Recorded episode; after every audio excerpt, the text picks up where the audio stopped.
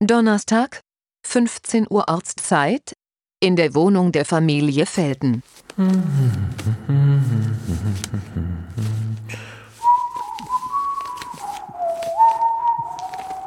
Ups.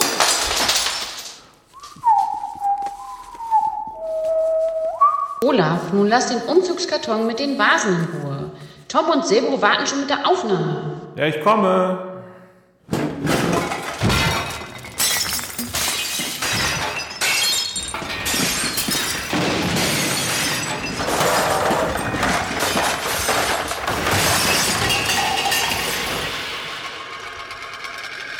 Kann losgehen.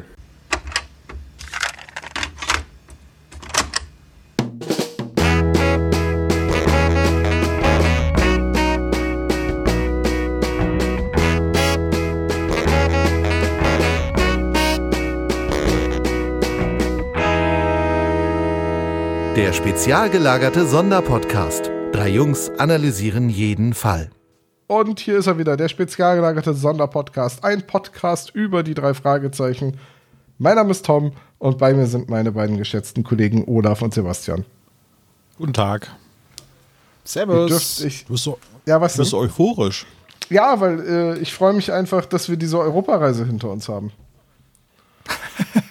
Ja, zu Hause, zu Hause ist am ist schönsten, am oder? schönsten. Zu Hause hat man dann auch Zeit, sich mal hinzusetzen und wieder in Ruhe eine Drei-Fragezeichen-Folge zu hören oder mal ein Buch zu lesen darüber und sich ein bisschen auf diese Aufnahme vorzubereiten. Und dann habe ich hier meine 20 kleinen Karteikästen mit jeweils 200 Karteikarten, wo alle wichtigen Infos zu der Folge heute draufstehen und Wie viele Karteikarten zu dieser Folge?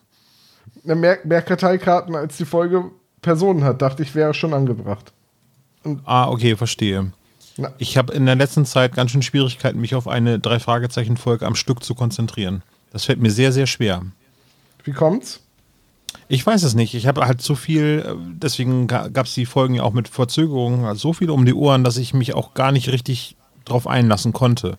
Weil ich halt einfach in Gedanken auch bis zum Einschlafen irgendwie komplett woanders war. Und normalerweise haben die drei Fragezeichen immer geholfen.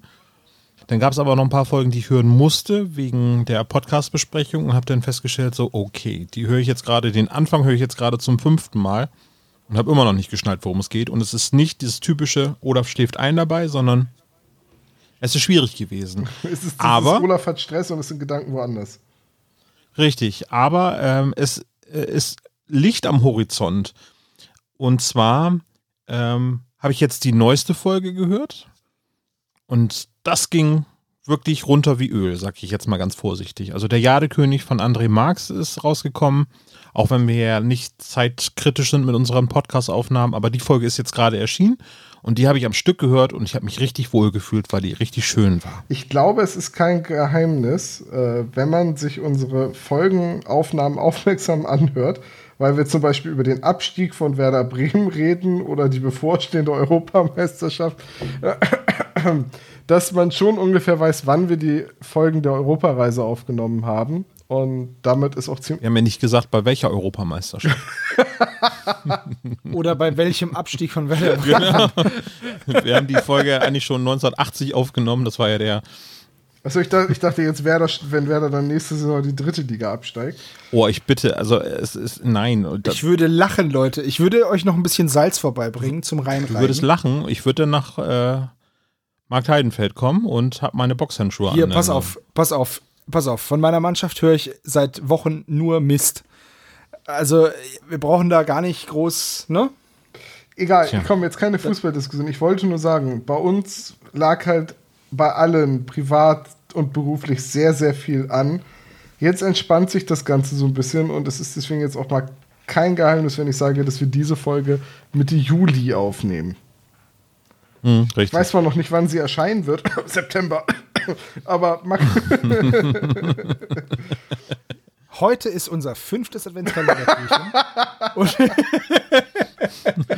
ah, ist schon wieder Weihnachten, herrlich. Es haben auch Leute geschrieben, als ich Ines Geburtstagsfolge veröffentlicht habe, das war sehr spät am Abend ihres Geburtstags und dann haben einige bei uns auf dem Discord äh, mir gemutmaßt, dass ich doch wohl nicht gefälligst an Ines Geburtstag diese Folge schneide. Ich muss aber gestehen, es war wirklich so. Gut, es war aber auch unter der Woche, also und, und Corona-Zeiten, ihr habt wahrscheinlich eh nicht viel gefeiert und habt das dann eher am Wochenende nachgeholt, nämlich. Nee, es war schon, Ines hatte an einem Sonntag Geburtstag das war ein und ich habe Sonntag. halt den Sonntagabend. Ja, aber da, aber da könnt ihr mal sehen, wir opfern hier unsere Familien, dass da, dass da was Gutes für bei rumkommt. also bevor wir uns jetzt falsch verstehen, Ines ist wohl auf, ne? Also der Familie geht's gut. Und sie hat ihr das auch nicht krumm wohnen- genommen und nicht, war nicht böse. Die wohnen jetzt halt woanders, aber ansonsten sturmfrei. Nee, äh, Ines hat sich gefreut, dass wir die Folge fertig gekriegt haben. Und äh, obwohl es ihr immer unangenehm ist, dass sie dann quasi so bei so einer Folgenbesprechung im Fokus steht. Äh, es macht aber immer Spaß, mit Ines den Podcast aufzunehmen. Ja, gut, aber das muss jetzt man wohl sagen, glaube ich, ne? Ja, was anderes bleibt dir ja gar nicht übrig. Also, Eben. Gut. So, Ines, du kannst die Waffe jetzt wieder runternehmen. ja. Also, so, das ist so ein bisschen. Das Nähkästchen, das mache ich jetzt aber auch erstmal wieder zu. ja, also es war halt, ich wollte es ja auch nur mal gesagt haben, es war halt im Mai, im, im Juni unfassbar viel zu erledigen, äh, dass da halt, wir haben es irgendwie geschafft, uns für Aufnahmen zu verabreden, aber der Schnitt, der dann ja auch noch mal einiges an Zeit nimmt, der ist dann, ja, der ist dann irgendwie liegen geblieben. Aber dadurch haben wir jetzt so ein kleines Polster und wenn ihr die Folge hier hört, dann haben wir wahrscheinlich schon wieder die nächste aufgenommen und die danach und die danach. Also es geht hier kontinuierlich weiter. Äh, die kleinere Pause im Hast du mich jetzt auf meine Corona-Polster angesprochen? Ja, habe ich. Du bist dick geworden. Ähm, Ja, das stimmt. ich wollte auch nur sagen, äh, dass wir bei uns geht es kontinuierlich weiter und diese kleine ungeplante Pause in, im zweiten Quartal bitten wir zu entschuldigen. Deswegen sind wir jetzt auch erst mit der Folge aus dem Voting dran. Das stimmt. Also wir besprechen heute die Folge 130, den Fluch des Drachen. Die Folge hat damals bei uns ein Monatsvoting auf der Seite gewonnen. Die ist also eine von euren Wunschfolgen. Und ja, ich bin mal gespannt, was wir dann zu der Folge sagen werden. Aber erstmal in alter, bester SSP-Tradition eine kurze Mediaschau. Was haben wir eigentlich in letzter Zeit so gesehen oder gehört? Und äh, Sebo darf heute mal anfangen und über irgendeinen True Crime Ja, oder Fußball-Podcast reden. Nein, tatsächlich weder True Crime noch, äh, noch Fußball. Dann hat er eine Band entdeckt. Oh, Er hat auch keine, nein, er hat auch keine Band entdeckt. was gibt's Neues beim Irish Folk? Da tut sich ja so einiges. Man hört ja das schon so ein bisschen munkeln. Nein, Schmarrn. Was habe ich gehört? Äh, Und zwar habe ich angefangen, die Horus Heresy zu hören auf Spotify. Ähm, wir sind aber hier ein ähm, jugendfreier Podcast. Ja, was soll ich denn ne? machen? Ich soll, ich soll doch was sagen. Ich habe der Aufstieg des Horus gehört, falsche Götter und jetzt bin ich gerade bei Galaxis in Flammen. Aber wie soll ich das jetzt erklären? Ich habe da noch so einen anderen Podcast, der heißt Magavotato. Und da reden wir über Warhammer und so ein Zeug. Und äh, das hier ist praktisch die Vorgeschichte zu Warhammer 40k, wie es zum großen Bruderkrieg gekommen ist. All das und noch viel mehr Dinge, die euch gar nicht interessieren, könnt ihr euch dann da anhören. Ähm, weil Wow, Olaf. Du kannst mir gerne gleich wieder sagen, dass du jetzt endlich mal einen, noch einen TKKG-Fall gehört Ja. hast. Ich, ich liefere wenigstens immer neuen, neuen Input. Also, wer was mit dem Thema anfangen kann, dem sei wärmstens Magabotato empfohlen, aber auch äh, die Horus Heresy auf Spotify. So, das war's auch schon. Ja, ich, ich baller mir seit Tagen, baller ich mir diese Hörbücher rein, weil eins aber auch immer 14 Stunden dauert. Also, hm, naja, ist auch nicht für jeden was, aber es ist schon interessant, wenn man das Thema mag. Olaf, welche TKKG-Folge hätten Sie denn diesmal gerne? Oh, ähm, ich habe ein bisschen TKKG weitergehört, ja, weil die Folgen sind auch noch ein bisschen kürzer. Deswegen hat er gesagt, dass ich mit den drei Fragezeichen gerade Schwierigkeiten hatte, die am Stück zu hören. Und ähm, die Hast du wieder Retro gehört oder? ich höre Retroarchiv, genau. Das ist da, das sind meine Wurzeln bei TKKG, da bin ich groß geworden. Ähm, nee, ich habe ähm, aber einen Film gesehen, äh, den ersten Teil von einem Dreiteiler, nämlich auf Netflix gibt es ähm, die Trilogie von der Fear Street. Also was jetzt Trilogie oder vier Filme? Genau, mit dem Namen Fear, also das Fürchten wird auch gespielt, weil äh, in, des, in, dem, in der Filmreihe äh, geht es um die Fear Street, die mit IE geschrieben wird. Ähm, und eigentlich ist es eine Jugendbuchreihe, die aber jetzt einen FSK 18 Kinofilm darstellt, der erste Teil und der zweite und der dritte natürlich auch. Ähm, Ich kann es kaum erwarten, bis die Realverfilmung von Benjamin Blümchen kommt. mit FSK 18. Benjamin Blümchen Street- tötet wieder. ähm, vielleicht sagt euch, das, es, es gab ähm, sogar Hörbücher von Europa, die dann von Lausch damals produziert worden sind. Hörbücher von Europa gab es mal eine Zeit lang ähm, als Hörbuchlabel-Experiment. Ähm, das ist eine andere Buchreihe von dem Autoren, der auch äh, Gänsehaut geschrieben hat. Die Gänsehaut-Reihe. Also ich kenne Fear Street nur aus den Erzählungen meiner Freundin, die die ganzen Fear Street Bücher nämlich gelesen hat. Da gibt es ja einen ganzen Jugendliche. Stiefel voll. Zwar über z- 50 Bücher sind es, glaube ich. Und, äh, aber der Film, Genau. der erste Film ist eine Hommage an Scream, würde ich vorsichtig sagen. Ähm, heißt Fear Street 1994. Der hat mir sehr viel Spaß gemacht, weil ich Scream auch so mag und äh, die ja fast geteilt äh, getreuen Nachstellung des ersten Mordes von Drew Barrymore von Scream hat mir sehr, sehr gefallen. Und ähm, der zweite Film heißt Fear Street 1979 hm, ist eine Hommage an Freitag der 13., würde ich sagen. Hm, Spielt nämlich auch in so einem, na, wie heißt denn das? Camp, so ein Feriencamp. Ähm, Zeltlager heißt das. Zeltlager, danke. Ich hatte Wortfindungsstörung. Und ähm, Kein Problem. Ähm, Fun Fact ist, dass der zweite Teil äh, auch an dem Set gedreht worden ist, wo Freitag der 13. Teil 4 gedreht worden ist. Also. Aber, aber darf ich kurz einhaken? Hm. Also du guckst jetzt praktisch Filme, die so eine Miniserie ergeben, Ja. die Filme nachspielen, die es schon gibt. Und wieso guckst du dann nicht die Filme? Nee, nee, ähm, ja, weil ich die alle schon gesehen habe. Nein, das ist eine Hommage, so. also eine Hommage, die haben schon eigene Handlung und ähm, die Handlung erstreckt sich eben halt über diese drei Kapitel und es ist jeweils immer ein Prequel, damit man am Ende quasi versteht, was im ersten Teil passiert. So. Ja, aber okay.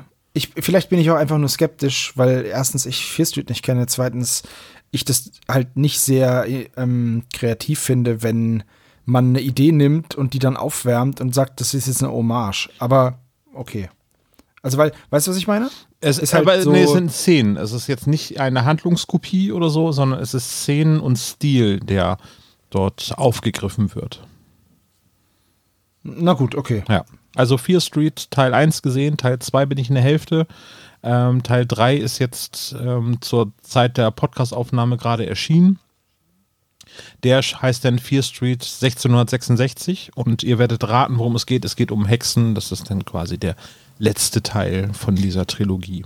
Sollte ursprünglich ins Kino kommen, wurde dann aber, glaube ich, verkauft an Netflix und die haben es jetzt rausgebracht und das hat Spaß gemacht zu gucken bisher. Ja. Und Tom? Ähm, ich habe eine britische Fernsehsendung entdeckt, die auch einen Podcast hat. Also darf ich das hier erwähnen, weil man kann es auch hören. Dr. Who? Äh, nein. Achso. Doctor Who. Habe hab ich ich habe Dr. What? Who versucht, mal eine Chance zu geben. Ich bin damit nicht wahr. Aber das haben wir hier schon besprochen. Wir wiederholen uns. Furchtbar. Ja, ich wollte dich noch so ein bisschen so in die Shaming-Fraktion hier bringen. Ja, so. nein, ich bin kein Whovianer. Definitiv nicht. Werde ich wahrscheinlich auch nicht mehr. Nein, ähm, kennt ihr Taskmaster? Boah. Also der Name sagt mir was, aber Du meinst jetzt bei Windows oder meinst du genau, ich meine ich mein den Taskmaster. Ta- also Taskmaster, ist das nicht diese kleine Büroklammer unten rechts, die dir immer hilft? Also Taskmaster, britisches äh, Comedy-Format, präsentiert auch von zwei Komikern, Alex Horn und Greg Davis. Die kann man kennen, muss man aber jetzt nicht. Die sind, glaube ich, außerhalb Englands nicht so super bekannt. Ähm, Panel-Show, also es werden fünf Comedians eingeladen, die im Laufe einer Staffel allerlei abstruse Aufgaben, meistens gegen die Zeit und gegeneinander, ähm, durchführen müssen, um, um dann Punkte zu sammeln, um die Staffel zu gewinnen. So. Und äh, interessanterweise zum Beispiel in jeder Episode werden, kriegen sie am Anfang immer eine Aufgabe, einen besonderen Gegenstand mitzubringen. Zum Beispiel etwas, das du bei einem anderen Komiker zu Hause hast mitgehen lassen. Und, oder ähm, den rundesten Gegenstand oder den äh, einen Gegenstand, mit, äh, mit dem man eine Konversation auf einer Dinni- Dinnerparty starten kann. Und, und, und. Das sind immer so, so alberne Dinge. Gleichzeitig sind aber auch die Aufgaben super absurd. Wie zum Beispiel, wirf diese Kartoffel in dieses Minigolfloch da hinten. Du darfst allerdings nicht auf die äh, rote Fläche um das Loch treten. So, und ähm, Dann müssen die sich halt irgendeinen Weg überlegen, wie sie dann die Kartoffel wiederkriegen, für den Fall, dass sie beim ersten Wurf nicht treffen, etc. Und es sind immer ganz absurde Aufgaben. Und das Schöne ist, dass die britischen Komiker halt irgendwie es immer schaffen, kreativ an die Aufgaben ranzugehen. Manchmal sind die Aufgaben auch einfach komplett fies gestellt, so äh, dass man sie halt auch falsch verstehen kann und dann keine Punkte kriegt. Manche Aufgaben sind auch einfach nur ein bisschen peinlich, das ist halt dieser britische Humor. Aber ich liebe es immer, wenn dann irgendwie jemand eine kreative Lösung für die Aufgabe findet und man dann sagen kann, ja, also das war in den Regeln jetzt nicht verboten. Er hat keine der gestellten Regeln gebrochen, also kriegt er dafür jetzt seine Punkte. Ähm, und das Schöne ist, es gibt einen Podcast drüber, die Taskmaster-Leute haben während äh, der Corona-Zeit, wo jetzt nicht viel war mit rausgehen und so weiter, ihren gesamten Kram ohne Werbung alles einfach komplett auf YouTube gestellt. Also man kann irgendwie alle zehn Staffeln auf deren offiziellen YouTube-Kanal gucken. Und es gibt einen Taskmaster-Podcast, wo immer zwei Komiker, die nicht in der Folge beteiligt waren, dann nochmal diese Folge rekapitulieren. Und das heißt, man kann sich die, die, Folge angucken und danach kann man sich immer noch einen einstündigen Podcast äh, zu der jeweiligen Folge anhören. Okay, den Podcast habe ich jetzt auch noch nicht so viel von gehört. Ich weiß auch nicht, ob ich, ob, ob der jetzt so ein bisschen das wesentliche Merkmal ist, aber diese, diese, diese Sendung ist super lustig. Als du Taskmaster gesagt hast, da hat irgendwas bei mir geklingelt. Als du gesagt hast, das ist eine Fernsehshow, dachte ich mir, hä, nee. Das ist ein Marvel-Charakter, so deswegen. Der ist bei Black Widow jetzt gerade, genau. Der. Ja, deswegen habe ich mir gedacht, hey, Taskmaster, was erzählt er denn da für ein Quatsch? Aber Tony Masters ist der Taskmaster, aber ist egal. Ich bin gerade hängen geblieben, als Tom erwähnt hat, dass, äh, was es für Aufgaben gibt. Äh, ein Gegenstand, der das Gespräch bei einer Party eröffnen kann. Ich hätte da sofort eine spontane Idee und ihr werdet mir sicherlich zustimmen, dass eine Miniatur von Jeff Bezos Raumschiff sicherlich ein. ich kenne ganz viele Leute, die eine Miniatur von Jeff Bezos Raumschiff im, im Nachttisch haben. Das Ding ist, ich habe eine Miniatur von Jeff Bezos Raumschiff in der. Na egal. Also auf jeden Fall, wenn ich das bei einer Party raushole, findet das, glaube ich, keiner witzig. Aber merkst du, die Konversation hat schon ganz gut gestartet. Ich fand den Vergleich zwischen Jeff Bezos, wie er in seine Rakete steigt, und Dr. Evil sehr, sehr passend. Mhm. Ich finde es schade, dass Jeff Bezos nicht einfach da geblieben ist. Ja, das stimmt ja. schon. Aber trotzdem, zwei äh, mit 50er Glatzkö also mitten in der Midlife-Crisis glatzköpfiger Superbösewicht, der in ein fallisches Weltraumgefährt steigt. Es ist einfach ein. Das kannst du dir nicht ausdenken. Nee, ich wollte es gerade sagen, das ist eigentlich müssten es die Simpsons schon gemacht haben. Hier war es jetzt ja. Mike Myers. Ja. Ja.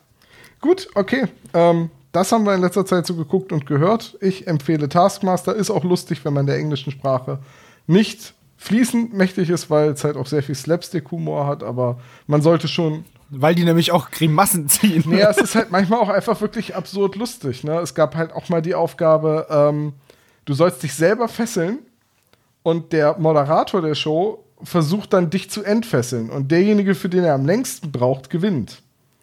So, und einer der äh, Kandidaten hat sich dann einfach die Hände aneinander gebunden, aber so, dass er sie immer noch voll bewegen kann. Und hat dann den Moderator gebeten, sich auf einen Stuhl zu setzen und hat den dann einfach gefesselt. und damit, er hatte sich selbst gefesselt und der andere konnte ihn nicht entfesseln, hat also sehr lange gebraucht und damit hat er die Aufgabe gewonnen. Und das ist eine kreative Lösung. So. Zitat von Stimmt. jedem D&D-Rollenspiel, oh, es ist nicht in den Regeln. Ja, genau. exakt das. Gut. You want to backstab him with a ballista. Also, genau. There's nothing against it in the rules. Äh, glatt, glatte Empfehlung, sehr lustig. Gut, dann äh, kommen wir zum Kern unserer Marke zurück. Wir reden über die drei Fragezeichen. Und zwar ja. über Folge 130, irgendwas mit Drachen. Irgendwas mit Drachen. Die Flucht des Drachen, glaube ich, oder so. Sebo, hau mal raus. Ich war ja erst kurz, ich habe erst gedacht, hier der Fluch des Drachen, dass es der Flug des Drachen ist. Und dann ist mir aufgefallen, dass ja nicht jeder direkt der, der, der Flug vom Regal. Der Flug ne? der Vase wäre das. Die harten Fakten. Buch Nummer 130, Hörspiel genauso. Ähm, allerdings ist die Erscheinung des Buches im Jahr 2006 und das Hörspiel ist erst drei Jahre später gekommen, nämlich am 15. Mai 2009. Erst die Aufholphase so. noch, ne? Skript André Minninger, Regie Heike Dine Körting, ist nichts Neues. Geschrieben wurde das Ganze von André Marx. Das Cover ist natürlich von Silvia Christoph. Und das Hörspiel ist mit 69 Minuten Länge gar nicht mal so kurz. Ja, ich habe es aber vorhin äh, in VLC nochmal abgespielt und habe dann einfach mal auf schneller gedrückt.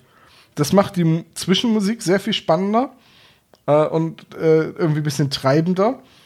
Und man kann den Dialogen immer noch sehr gut folgen. Und so habe ich diese 109, nee, 108 Minuten, nee, eine Stunde, acht Minuten irgendwie in etwas weniger als 40 Minuten gehört.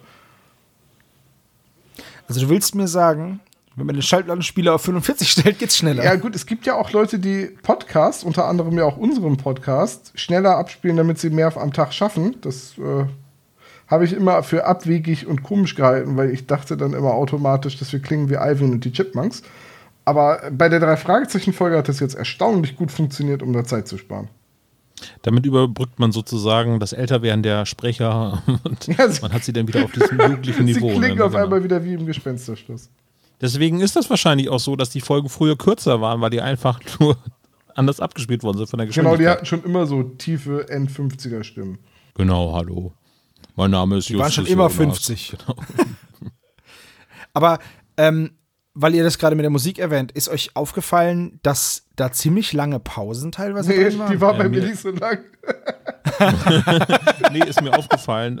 Ich glaube, da, wo die Kassette quasi sich umdreht, da ist dann irgendwie bei dem. Das ist aber ein kaputter Track bei Spotify, habe ich das Gefühl, weil da passiert irgendwie 10 Sekunden nichts. Ja, genau, und der zählt aber weiter. Ja, genau. Und, ja. und es ist aber zweimal drin, nicht nur beim Kassettendrehen. Echt zweimal? Okay, aber Sondern einmal, einmal habe ich es nachgeguckt, beim zweiten Mal habe ich es wahrscheinlich ignoriert. Dann. Ja, da, da, da fadet die Musik aus. Ja. Dann ist nix. Und es gibt ja diese Radioregel irgendwie mit drei Sekunden, danach muss wieder was kommen, sonst sind die Leute verwirrt. Mhm. Und so ging es mir auch. Ich saß dann da, hab das vorbereitet und denk mir, hä, ist es, ist es jetzt Also ich ausgegangen kann, oder dir, was? ich kann dir ja. versichern, in meiner Kauf-MP3-Version ist es nicht der Fall. Gut, dann ist das wohl nur bei Spotify, Spotify. Aber genau das gleiche habe ich, ich habe das im Auto gehört und wenn ich mit dem Auto unterwegs bin und ich in ein Funkloch fahre und, und äh, die Tracks noch nicht gecached sind von Spotify, dann setzt es ja auch ab und zu mal aus und da hatte ich gedacht so, na, habe ich hier kein Netz, aber irgendwie war es dann doch in dem Track drinne, weil es lief einfach ganz normal weiter. Ja. Wie findet ihr das Cover denn? Cool. Richtig cool. Ich finde den Drachen, ich finde den Drachen echt cool. Der sieht cool aus. Ist eins von den äh, Covern, wo ich zumindest sofort weiß, welche Folge das ist. Wobei, ist jetzt auch wieder irreführend, ne? Also, da jetzt den, also es gibt ja keinen Drachen in dem Sinne. Und der Drache auf der Vase sehe ja so auch nicht aus. Also, Naja, vielleicht ja schon. Das wissen Ja. wir ja nicht. Also bei den Ming-Vasen, die ich mir so angeguckt habe im Internet, äh, da haben die die Flammen bei dem Drachen selten eingefärbt, wenn welche da sind. Also bei meiner Ming-Vase, Ja. die hier auf, dem, auf der Fensterbank steht, da sieht das genauso Weil die aus. hast du aber für 2,50 äh, aus dem Urlaub mitgebracht, ne? Die ist aus Plastik. Ja, nee, aber ansonsten eine schöne Zeichnung und ähm, ich finde das sehr detailverliebt und ja, Also mir gefällt's. Ich finde sie sehr, sehr cool. Was mir aufgefallen ist, ist, dass auf der Zeichnung Toten- der Kopf ist Oh, ein Totenkopf? schon. schon- Nein, der Kopf ist sehr cool gemacht. Aber die Schuppen am Hals, die sind für mich ziemlich kritzelig und unsauber. Also das passt, finde ich, sehr schlecht zum Rest des Covers. Ist euch das aufgefallen oder ist das nur mir ins Auge gestochen? Dass die, die Schuppen sehen aus, als hätte ich sie drauf gemalt. Äh, So ein bisschen so blub, blub, blub, blub, Ach, fertig. du meinst die perspektivische Verzerrung da? Nee, nee, ich meine auch einfach, dass die sich ineinander, das weißt du, dass die Linien überstehen, das ist einfach nicht schön gezeichnet. Mhm. Das ist einfach schlampig gezeichnet, finde ich. ich, äh, Ja. Weiß ich nicht, ob ich das so sehen würde. Aber ähm, hier muss ich ehrlicherweise sagen, dass mir zum Beispiel das Cover von der DTV Junior Ausgabe äh, besser gefällt. Denn da ist wirklich eine Vase auf einem Regal zu sehen. Das finde ich nämlich auch sehr, sehr schön. Ja. So, Servo, aber ich bin eigentlich ein bisschen enttäuscht von dir. Ich habe dir das mit dem Totenkopf jetzt einfach mal angedeutet. Wenn du jetzt, schau dir Ja. nochmal eben das Cover an. Wenn du jetzt äh, die Nase des Drachens mit den Nüstern nimmst, ne? Dann sieht das so Ja. aus, als wenn ein Totenkopf mit ein bisschen Alien-Augen äh, da den, Ja, das das Maul aufreißt, ne? absolut richtig. Ich wollte halt warten, ob du selber drauf kommst. Aber natürlich ist die Nase der Totenkopf. Das ist doch logisch. Also so ein, so ein von so einem kleinen grauen Alien Mhm. mit mit äh, Reißzähnen, aber natürlich. Ja. Selbstverständlich. Aber ich finde, es ist toll, dass du das selber rausgefunden hast. Aber, aber. Gott sei Dank, wo du es gerade sagst, Kristallschädel, ich bin sehr, sehr froh, dass es bei den drei Fragezeichen keinen Kristallschädel geben wird. Ach so, warte mal eben kurz. hey, der Kristallschädel ist jetzt auch schon wieder 14 Jahre her, ne? Und als Buch gerade Verrückt. Und erschienen bei jetzt den kommt drei ein neuer. Fragezeichen. Genau. Also nicht ein neuer Kristallschädel, aber ein, ein neuer, ein neuer Indiana Jones soll jetzt kommen. ja, mit Harrison Ford um die 80. Ja. Naja. So, also ganz ehrlich, mir egal. Ja, passt schon. Dann zu den Sprechern. Genau. Tom. Besonders hervorgehoben wird hier Beverly Löng.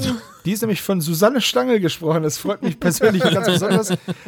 Der Nachname ist nämlich auch richtig geschrieben. Wunderbar. Die Frau äh, ist mir nicht bekannt, ist auch nicht verwandt mit mir, hat ein paar Hörbücher gesprochen, die ich auch nicht kenne. Und äh, sonst aber in ihrer Synchronkartei ist wirklich nicht sehr viel. Die hat bei McClouds Töchter wohl mitgespielt oder mitgesprochen und war eine Passantin bei der Kleine Punker. So, aber mehr weiß ich nicht. Sebo, aber willst du den nicht mal kontaktieren und einfach mal in unseren Podcast einladen? Einfach mal sagen, hey, Mädel, wir essen gleich. Wir Stangels müssen zusammenhalten.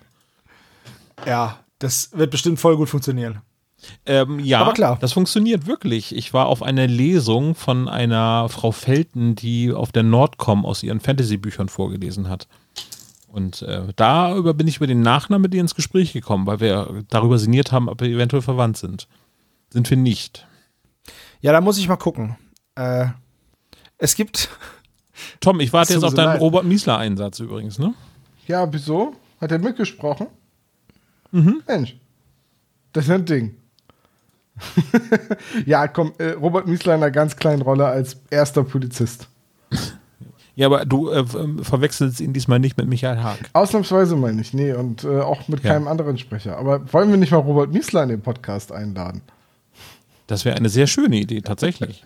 Kann ich mir sehr gut vorstellen. Das klappt bestimmt voll gut. Einfach mal irgendwelche äh, bekannteren Synchronsprecher anschreiben und sagen, hier, komm, mach mal bei uns mit. Ich, ich würde aber auch gerne Sascha Rotermund einfach mal äh, sprechen, weil der einfach eine ganz tolle Stimme hat. Daniel äh, Backer wird er äh, von Sascha Rotermund gesprochen, der auch die Stimme ist von äh, Benefiz Ja, Hampfen wer? Drumpf. Was, was ist gerade passiert? Wie habe ich es in den Monty Python Sketch The Deadliest Joke in the World geschafft? Was ist denn das Notstück Arten in Schlottermeier? Ja, ist der Flipperwald gesprut. Ich versuchte eben so schnell zu improvisieren bei Benedict Cumberbatch, wie, äh, wie du das meistens Ach machst. so, Tom, du meinst ba Barnacle Compass Lodge. Aber den hattest du ja schon mal. Der, der nutzt sich ja in schon Man, ab, man ne? hat, Also man hat die meisten Versionen von Bumblebee Cable Snatch schon mal. Eben, dementsprechend äh, spricht äh, Sascha Rotermund, aber auch ähm, der von uns geschätzte Omar Sy, der jetzt gerade bei Lupin bei Netflix groß aufgetrumpft ist, ja. Ja, ganz tolle Stimme. Prinz Eisenherz spricht er in der Folge halt. Ja. Prinz Eisenherz hat so eine He-Man-Frisur, oder? Ja, genau, schwarz gefärbte He-Man-Frisur, das ist, äh, trifft es ziemlich gut. Prinz Eisenherz hat schwarze Haare? Ja, Hm. Ich glaube, ich denke an einen anderen Prinz Eisenherz. Aber gut. Also es gibt einen Comic auf jeden Fall und da hat Prinz Eisenherz eine schwarze äh, Haarfarbe. Wollen wir über die Folge reden? Äh, wenn wir sonst keine Sprecher mehr haben, dann sehr gerne, ja. Nee, ich habe sonst keine Sprecher mehr. Aber wir hätten sonst noch Sebastian, sei nicht traurig. Wir haben an dich gedacht, kannst du uns bitte den Klappentext vorlesen. Ich bin nicht traurig und mach's trotzdem, jawohl. Durch Justus Jonas Schuld ist eine wertvolle Vase, die ein Kunde auf dem Schrottplatz deponiert hatte, in tausend Scherben zersprungen. Die drei Fragezeichen haben 24 Stunden Zeit, um für Ersatz zu sorgen. Aber nicht nur Justus, Peter und Bob haben großes Interesse an einer dunkelblauen Vase mit einem weißen Drachenmotiv. Ein gefährliches Abenteuer nimmt seinen Lauf. Also, wenn ich das Cover sehe, als Kind, und dann den Klappentext lese, dann ist es sowas von antiklimaktisch. Mhm. Oder? Ja. Zumal es keinen Fluch des Drachen gibt. Richtig, so, ach Mensch, jetzt ist mir der Drache runtergefallen und mh, naja, es geht um eine Vase. Also, Also So eigentlich hätte das auch, wo jetzt bei alternativen Titeln vor ein bisschen drüber weggekommen sind, aber ich hätte dann gesagt, das Vase, hätte man ja auch sagen können. Das war sie. Als, ja. Das, Das, war, war sie. sie, die Vase. Äh, der Flug der, des Drachen, das war sie. ah, ah, Oh Gott. Ja, gut, es ist halt wieder so ein Marketingtitel. Ne? Also ich unterscheide jetzt zwischen Folgentiteln und Marketingtitel und das ist für mich ein knallharter Marketingtitel. Ja. Bekommt ihr alle fünf Drachenfolgen zusammen? Äh, Flu Flug Ja. des Drachen. Der unheimliche Drache Äh, im Netz des Drachen. hier dann, dann hier ähm, mit hier nach China entführt werden. Ähm, Bann des die, Drachen. Ra Asi die Asienreise des Drachen, nee. Ähm, ja, und ähm, ähm, seltsamer Drache, Unheimliche Drache heißt die Folge, aber ja. ja. Äh, Gespensterdrache Genau. und die Drachendiebe. Einer fehlt noch, Tom, ne? Aber du bist gerade so im Flow, Der ne? riskante Drache, äh, die Rache des Drachen, das Geheimnis des Drachen, der, Der- verschwundene Drache. Nein, warte. Der Rachendrache, der Taschendrache und für eine Handvoll Drache. Todesflug des Dämon-Drachens. Aber Rachendrachen hast du mir gerade geklaut, Sebastian, sehr traurig. Ja. Aber Auge des Drachen suchte unser, äh, äh, unser Ja. junger äh, Mitpodcaster suchte nach dem Auge des Drachens. Genau. Ja, genau. Das Nesthäkchen suchte nach dem Auge des Drachen. Auch ein schöner Titel für eine Drei-Fragezeichen-Folge. Das, der fragt sich das Nesthäkchen oder was? Ja. Geht die ganze Zeit nur um den nervigen Sidekick. Na gut. Wir steigen mal ein. Wir sind fast nur auf dem Schrottplatz in dieser Folge. Und da beginnen wir auch. Und es fängt eigentlich ganz cool an. Ein Kunde kommt und spricht Titus an, ob er denn die Vase da äh, stehen lassen darf. Oder beziehungsweise fragt nach Titus, ob er die Vase da deponieren darf. Und dann beginnt diese Erklärung, die ungefähr fünf Minuten lang dauert, was er jetzt mit dieser Vase machen möchte. Und Justus wiederholt es einfach alles und erklärt es uns nochmal. Genau. Damit So. wir es auch ja verstanden haben. Genau. Kunde bringt Vase. Vase soll zufällig gefunden werden, deswegen wird sie da deponiert. Kaum ist der Kunde weg, schmeißt Justus die Vase runter. Die Vase hat genau eine Minute auf dem Schrottplatz überlebt. Tja. Ja. Ja. Aber ähm, wo du es gerade erwähnst, es wird vieles mehrfach erklärt in der Folge. Es werden auch sehr viele Suggestivfragen gestellt. Ne, der, der Kunde kommt ja äh, auf den Schrottplatz und sagt dann zu Onkel Titus, sie verkaufen wohl offensichtlich Trödel. Und dann sagt Onkel Titus sehr, sehr treffend, das ist ja wohl offensichtlich. Wo denkt, Ja, ja, aber das ist ja auch, das ist ja auch eine blöde Frage. das ist wirklich eine blöde Frage. Ich gehe auch nicht in ein Blumengeschäft. Sagen Sie mal, verkaufen Sie auch Blumen? Das ist wie wenn du sagst, bring Klopapier mit und dann fragt dich einer, was willst du denn damit? Was ist denn das für ein Ja, das Haus vom Direktor bewerfen natürlich. Ja, aber, oder? Also, Hier, äh, aber sagtet ihr nicht vorhin, dass Onkel Titus sogar noch am Flexen ist, während äh, die eigentlich schon im Gespräch sind? Ja, nee, zu Anfang nicht und dann setzt das irgendwann ein, wo man denkt, so, Onkel Titus ist einfach mal eben Schritt während des Gesprächs einen Schritt weiter weggegangen und hat nebenbei mal eben weitergearbeitet. Das kann doch gar nicht sein. Das muss doch Ja. dann Mathilda sein, die im Hintergrund am Flexen ist. Das könnte auch sein, ja. im Moment, Tante Mathilda kommt ja auch dazu und äh, redet mit dem Mann. Es sind mit dem Mann, mit diesem Mr. Johnson, das kriegen wir jetzt auch gleich mit, dass es der Mr. Johnson ist, reden Justus und Mathilda und äh, dann bringen sie die Vase in dieses Regal und dann wird die so slapstick-mäßig oben auf die Kante gestellt. Genau, und äh, ehe Justus nochmal irgendwie was anmerken konnte, dann kommen halt äh, die anderen beiden Spielfreunde von Justus und dann haben sie das vergessen und dann, ja. Ist sowieso so ein Klassiker. In dieser Folge fragt irgendjemand was, dann passiert irgendwas random. Es kommen Bob und Peter, es kommt der Postbote und sofort so, ein, so eine Nulllinie im Hirn, so düt und alles vergessen.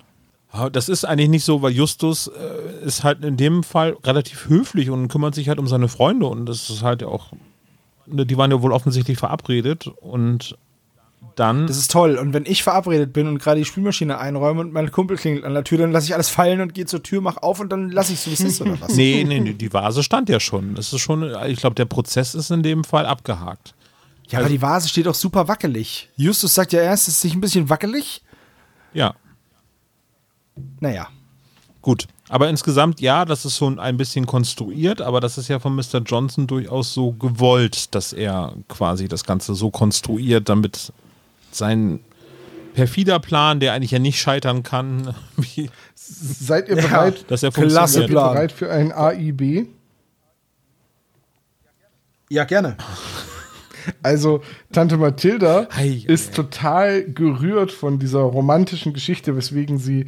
Es gibt nur einen Sinn, der bei Tante Mathilda stärker ausgeprägt ist als der Geschäftssinn, laut Buch.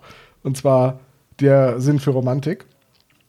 Und ähm, dann ist halt Tante Mathilda total gerührt und hin und her gerissen von dieser Geschichte und ach wie schön und ein, ein Geschenk und sie soll es selber finden als gutes Omen und ein Geschenk, das quasi nicht als solches zu erkennen ist. Titus, hast du so etwas für mich auch schon einmal getan? Und Titus ist super schlagfertig und antwortet öfter als du denkst. Das ist halt auch, das ist halt auch so geil. Das ist so eine Jim Belushi-leere Ja, Geste. es ist So, du kannst es ja nicht beweisen und im Endeffekt. Also ja, natürlich ist es, das ist einmal so wieder so eine komische Frage von Mathilda, die halt super romantisch sein will. Okay, verstehe ich. Aber halt auch super geschaltet von, von Titus. Überhaupt ist Titus Clever. in der Folge. Absolut. Ja, nicht nur, nicht nur clever, sondern halt auch mega schlagfertig und richtig. Nachher redet er noch mit Prinz Eisenherz. Das ist einfach alles so on point. Der ist einfach so richtig trocken. Mag ja, ich. Aber äh, Wirklich gut. Genau, aber das macht ihn ja noch sympathischer. Ja, natürlich. Ja. So, äh, jetzt, Justus hat die Vase runtergefallen, ist total panisch und jetzt versuchen sie Ersatz zu besorgen. Das ist im Endeffekt die erste Szene. Und ähm, Mathilda kommt dann noch dazu, sie möchten doch bitte das Regal sauber machen, fragt dann nach der Vase und Justus sagt dann, ja, die habe ich rein, weil die stand da ja so wackelig und nicht, dass die noch runterfällt. Und da ist Mathilda wieder total begeistert von Justus und naja. So endet dann die erste Szene. Was für ein vernünftiger Junge Aber ist haben das wir ein auch, typisches ne? Justus-Verhalten? Also, Nein. das ist doch für Justus Jonas eher komplett untypisch, dass er A, sowas wie einen Fehler macht und B, nicht zu seinem Fehler steht oder sogar versucht, den zu vertuschen, oder?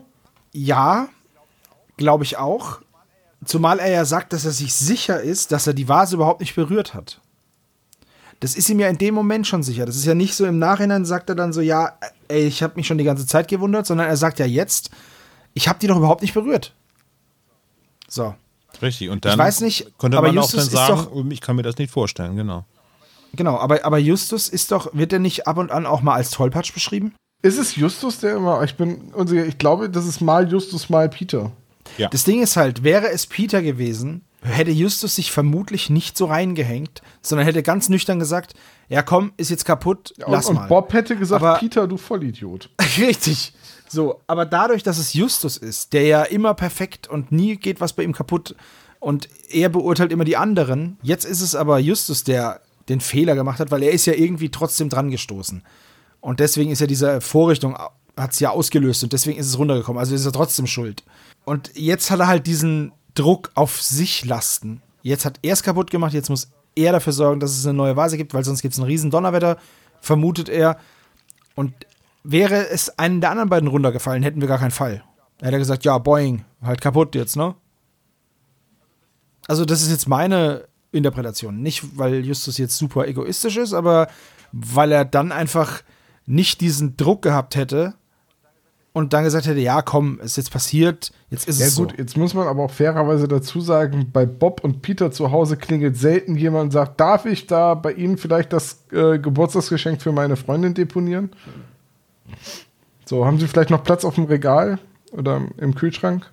Ja, aber ja, aber dass er da nicht misstrauisch ist, ist schon ein bisschen komisch alles. Naja. Und er ist, ist doch eigentlich auf eine, ist er irgendwo hochgeklettert, um der, er wollte doch die Nee. Vase runterholen, ne?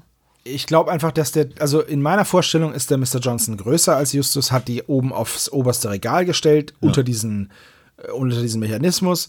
Justus wollte da dran fummeln, ist mit seinem Bauch vielleicht unten am Regal hängen geblieben, das Ding ist runtergeknallt. So stelle ich mir das vor. Ja, könnte sein. Naja, auf jeden Fall. Es ist, glaube ich, einfacher denn für Justus zu sagen, Tante Mathilda, irgendwie, wir sind, äh, wir wollten uns die Vase angucken und dann ist leider Bob dahinter ge- gekommen oder dagegen gekommen und dann ist die Vase runtergefallen.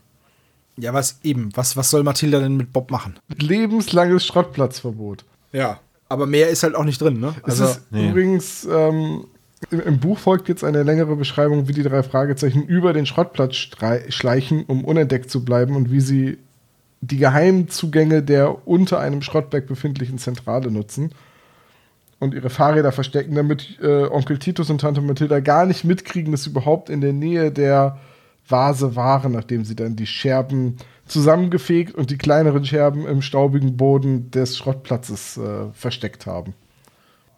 ja, smart, Ja. ne? Justus, der weiß halt, wie man Spuren verwischt. Das ist richtig. Wenn man Spuren findet, weiß man auch, wie man sie verwischt. Naja, und dann im Prinzip geht es ja erstmal um die Suche nach einer Ersatzvase, ähm, was mir so ein bisschen aufgefallen ist. Also, wir können das ja mal ein bisschen zusammenfassen, die Szenen, weil das ist so viel klein-klein, finde ich. Ähm, dass ähm, die aus Chinatown zurückkehren mit der Feststellung, dass viele Händler dort äh, vom gleichen Lieferanten die Vasen bekommen haben. Genau. Und entweder passen sie nicht von der Farbe oder sie sind aus Plastik. Das fand ich auch sehr schön. man denkt so, wow, ja, okay, das so jeder Laden in Chinatown wird so sein, wahrscheinlich. Ich vermute es halt auch, ja. Also, ähm, was wir noch hier anmerken müssen, dieser Prinz Eisenherz-Mann tritt jetzt noch auf. Der kommt ans Tor, will rein und fragt nach dieser chinesischen Vase und er, er sei Sammler und ist extra gekommen jetzt, um hier die Vase zu suchen. Und jetzt, äh, dann sagt Justus, ja, nee, aber wir haben keine Vase auf dem Schrottplatz. Nein, er ist sich ganz sicher.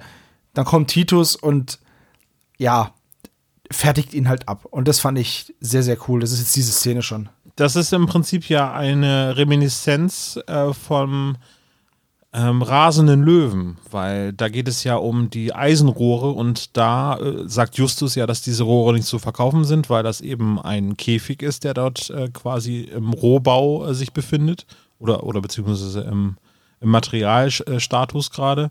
Und das ist ja im Prinzip nochmal genau die gleiche Szene, dass äh, Titus nicht weiß, ähm, was passiert in dem Gespräch zwischen Justus und den Kunden. Und Titus kommt dazu und hat aber auch da genauso eine schnelle Auffassungsgabe und zu sagen, hier ist es tatsächlich so, dass äh, Justus sich versehen hat, dass es sogar noch teurer Das ist. hängt einfach damit zusammen, dass Onkel Titus in erster Linie ein Sammler ist und äh, Tante Mathilda in erster Linie eine Geschäftsfrau. Wenn Tante Mathilda in dem Gespräch dazugekommen wäre, hätte sie Justus zusammen mit dem Löwenkäfig einfach verkauft. Ja, genau. So, Ja. ne, 20er extra und dann lege ich ihm das Dickerchen auch noch drauf. Aber ich finde auch, dass Titus einfach, der hat gar keinen Bock auf unfreundliche Leute. Und sobald jemand unfreundlich ist, kann er sich direkt mal. Oder sobald jemand etwas von Titus Sachen haben will. Das findet Titus nämlich immer unfreundlich, wenn Leute kommen und seine Sachen kaufen wollen. Nee, das würde ich nicht sagen, aber ich glaube, in dem Fall vertraut er immer der Auffassungsgabe von Justus. Das, das glaube ich auch. So, ne? Das glaub ich auch, Ich ja. glaube, er hat da ein sehr, sehr hohes Vertrauen Justus gegenüber und ich glaube, deswegen reagiert er so. Und das hat nicht mal was mit den freundlichen oder un- unfreundlichen Kunden zu, äh, zu tun, sondern das ist einfach so sein Mantra, Justus wird schon recht haben. Weil der Junge ist clever. Ja, trotzdem denke ich mir, das liegt auch an der Freundlichkeit. Ja. Aber ist egal. Also Prinz Eisenherz verhält sich auch sehr, sehr merkwürdig. Der hat die Ahnung, dass es diese Vase dort gibt. Ich finde es sehr schön das Prusten von Peter und äh, Bob im Hintergrund, als er nach einer chinesischen Vase fragt. Ähm, fand ich eine sehr schöne Szene. Insgesamt wirken die drei Fragezeichen übrigens in dieser Folge deutlich jünger als in den Folgen, die so in der Zeit gerade erschienen sind. Bisschen auch verspielter, was- ne? So, ja. Mhm. Sie haben jetzt halt auch was kaputt gemacht, ne? Jetzt müssen sie halt. Ja, aber es ist ja irgendwie, der, der 18-jährige Justus hätte dann irgendwie einen flotten Crimebuster-Spruch losgelassen, irgendwie. Ähm, Ein bisschen in die Luft geschossen mit seinen Revolvern. oder irgendwie so, ne? Und äh, also in dem Fall kommen sie mir jetzt nicht von den Sprechern her, aber insgesamt so von den Sachen, die sie so tun, wirken sie jünger. Es ist ja auch die ganze Folge so angelegt. Ich meine, Skinny Norris tritt wieder auf. Ja, das stimmt. hast So der recht. Erzbösewicht aus Kindheitstagen. Ja. Der kommt jetzt übrigens auch als nächstes, denn äh, die kommen jetzt zurück aus Chinatown, also Justus und äh, Peter, und sehen dann, wie jemand gerade vom Schrottplatz ja irgendeine Gestalt über den Zaun klettert und abhaut. Äh, Peter rennt dann hinterher und äh, auch Justus will hinterher. Und dann kommen zwei Polizisten und nehmen sowohl Justus als auch Peter fest. Bob klärt das Ganze dann auf. Und ich habe mir jetzt hier aufgeschrieben, typisch amerikanische Polizei, weil die werden direkt ähm, mit Pistolen bedroht. Weil es wird extra gesagt, der eine Polizist nimmt dann die Waffe runter. Wo ich mir gedacht habe, oh, ist schon hart.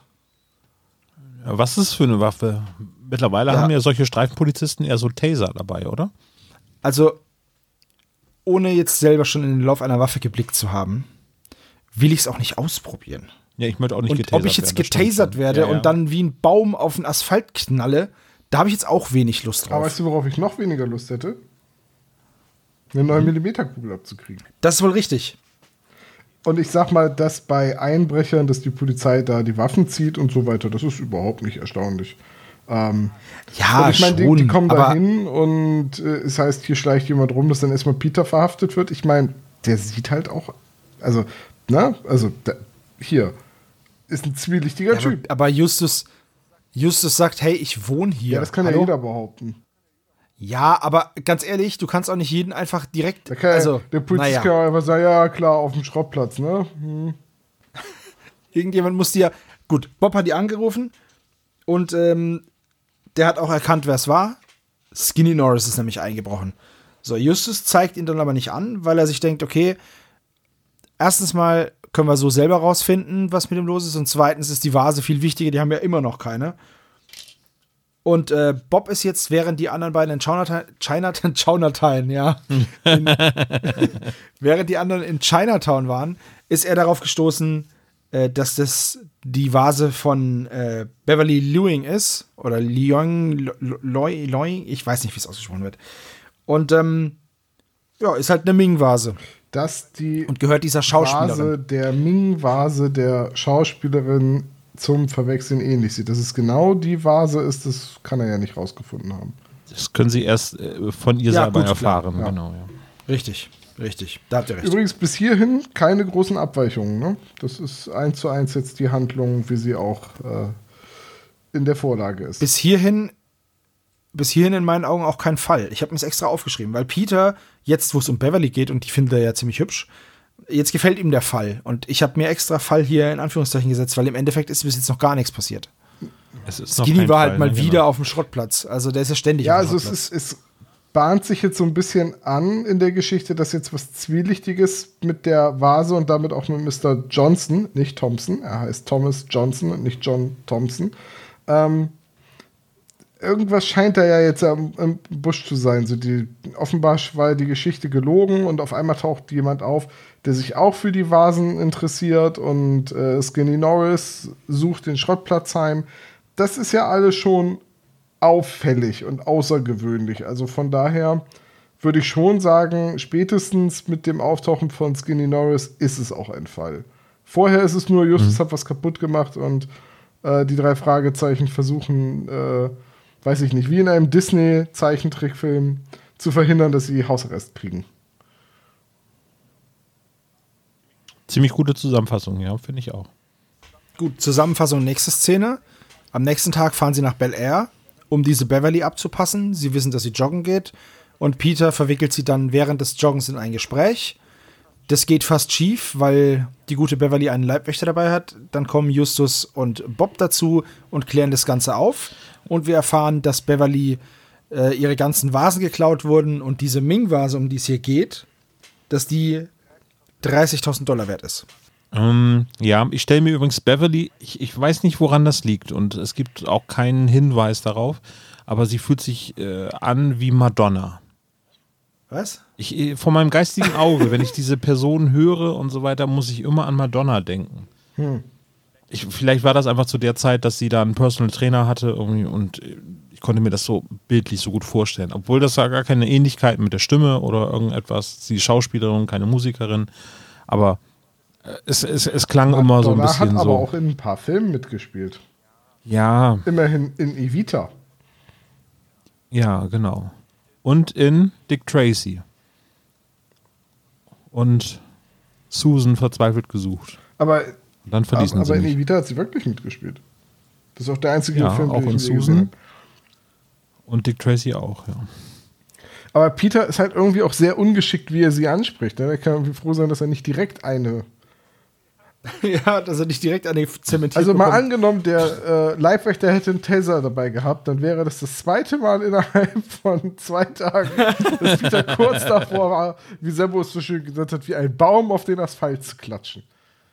Wäre das nicht ein ist ja- schöner Running Gag ab Folge 220? Bob geht so, K.O., Peter wird regelmäßig getasert. getasert werden? Super, super Klischee. Führen wir denn als Klischee-Koeffizienten ein? Das können wir auch jetzt als ehrenhalber äh, Punkt in Klischee-Koeffizienten einführen. Die drei Fragezeichen werden getasert. Das sind dann so, äh, irgendwann halt, drei Punkte für. irgendwann halt Peter dann auch so Spätfolgen davon, dann hörst du im Hintergrund immer so einen leichten Blitzlichtbogen wie an so einer Tesla-Spur. Immer so, oh, Peter kommt. Oder sobald er in die Zentrale kommt, äh, fliegen diese ganzen Zettelchen an ihn dran, weil er elektrostatisch aufgeladen ist. Genau, das ist dann so ähnlich wie, wie Bob, der immer Oh macht, wenn er was auf den Kopf gekriegt hat, gibt es halt immer bei Peter so ein Peter kann ab jetzt keine Kaugummipüppchen mehr wegwerfen. Signature, äh. Signature Move von Peter ist dann immer Peter ist halt Elektrovolt. Na, wie, Me Megavolt heißt der doch von Darkwing Duck, oder? Ja, Ja gut, also Peter fängt mit Wetter-Smalltalk an, das habe ich mir auch extra aufgeschrieben, weil ich mir, wow, er versucht einen guten Einstieg zu finden. Schönes Wetter, ne? Toll. So, Ja, aber was er da dementsprechend- machen soll, so einen Anmachspruch raushauen sollen, so.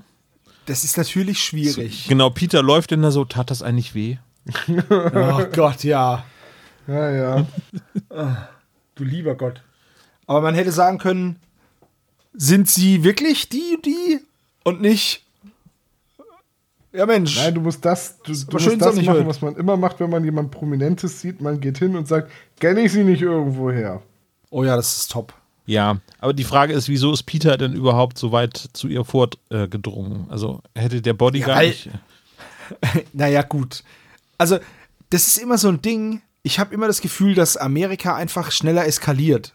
Und deswegen ist es durchaus möglich, dass, ähm, dass der Bodyguard bei der Annäherung Peters an diese Beverly den schon äh, ja zumindest abgedrängt hätte oder weggeschubst oder ke- keine Ahnung, auf jeden Fall Getasert. verhindert hätte, dass der Kontakt überhaupt zustande kommt. Definitiv getasert. Aber auf jeden Fall wird jetzt der Stein ins Rollen gebracht. Äh, Sie kriegt die Visitenkarte, sie liest sie vor und ähm, erklärt dann, äh, wa- warum er denn wüsste, dass die Vasen geklaut worden sind. Und äh, Peter hat das ja gar nicht gewusst. Genau, aber, aber jetzt so bisschen sie ja trotzdem vorbei. erstmal alles groß und breit, irgendwie, dass ihr die ganzen Vasen geklaut worden sind. Unter anderem eben halt auch diese blaue Ming-Vase in einem, mit einem Wert von 20.000 Dollar. Nee, 30.000.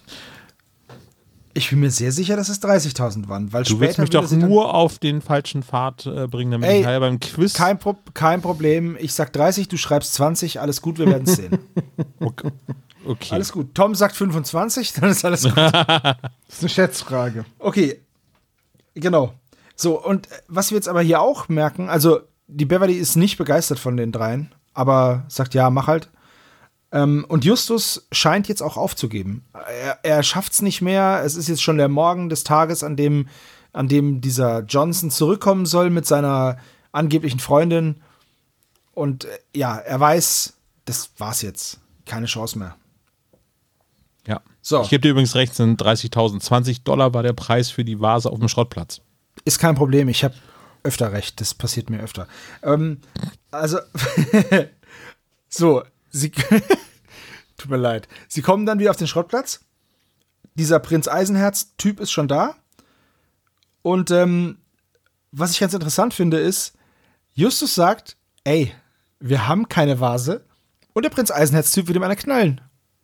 Ja, das ist halt in den USA. Ich habe gehört, da eskaliert sowas schneller. Verarsch mich. Alter, verarsch mich nicht, aber es ist doch wirklich so. Es ist doch so. In den USA musst du doch immer davon ausgehen, dass der Typ, mit dem du redest, eine Knarre hat. Das stimmt schon, ja. Ich, ich, verwe ich verweise nochmal auf das Video The, The Slap, also sehr zu empfehlender Film. Kurzfilm.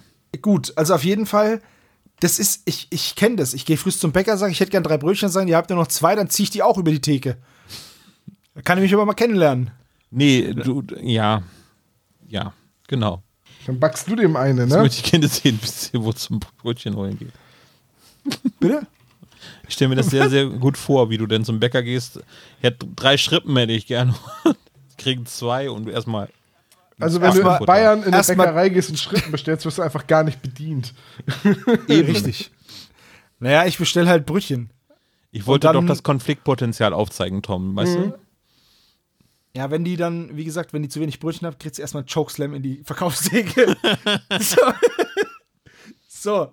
Äh, jetzt zeigt der Mann ein Foto dieser Vase. Und Mathilda, die dazugekommen ist, sagt, ja, ja, die haben wir.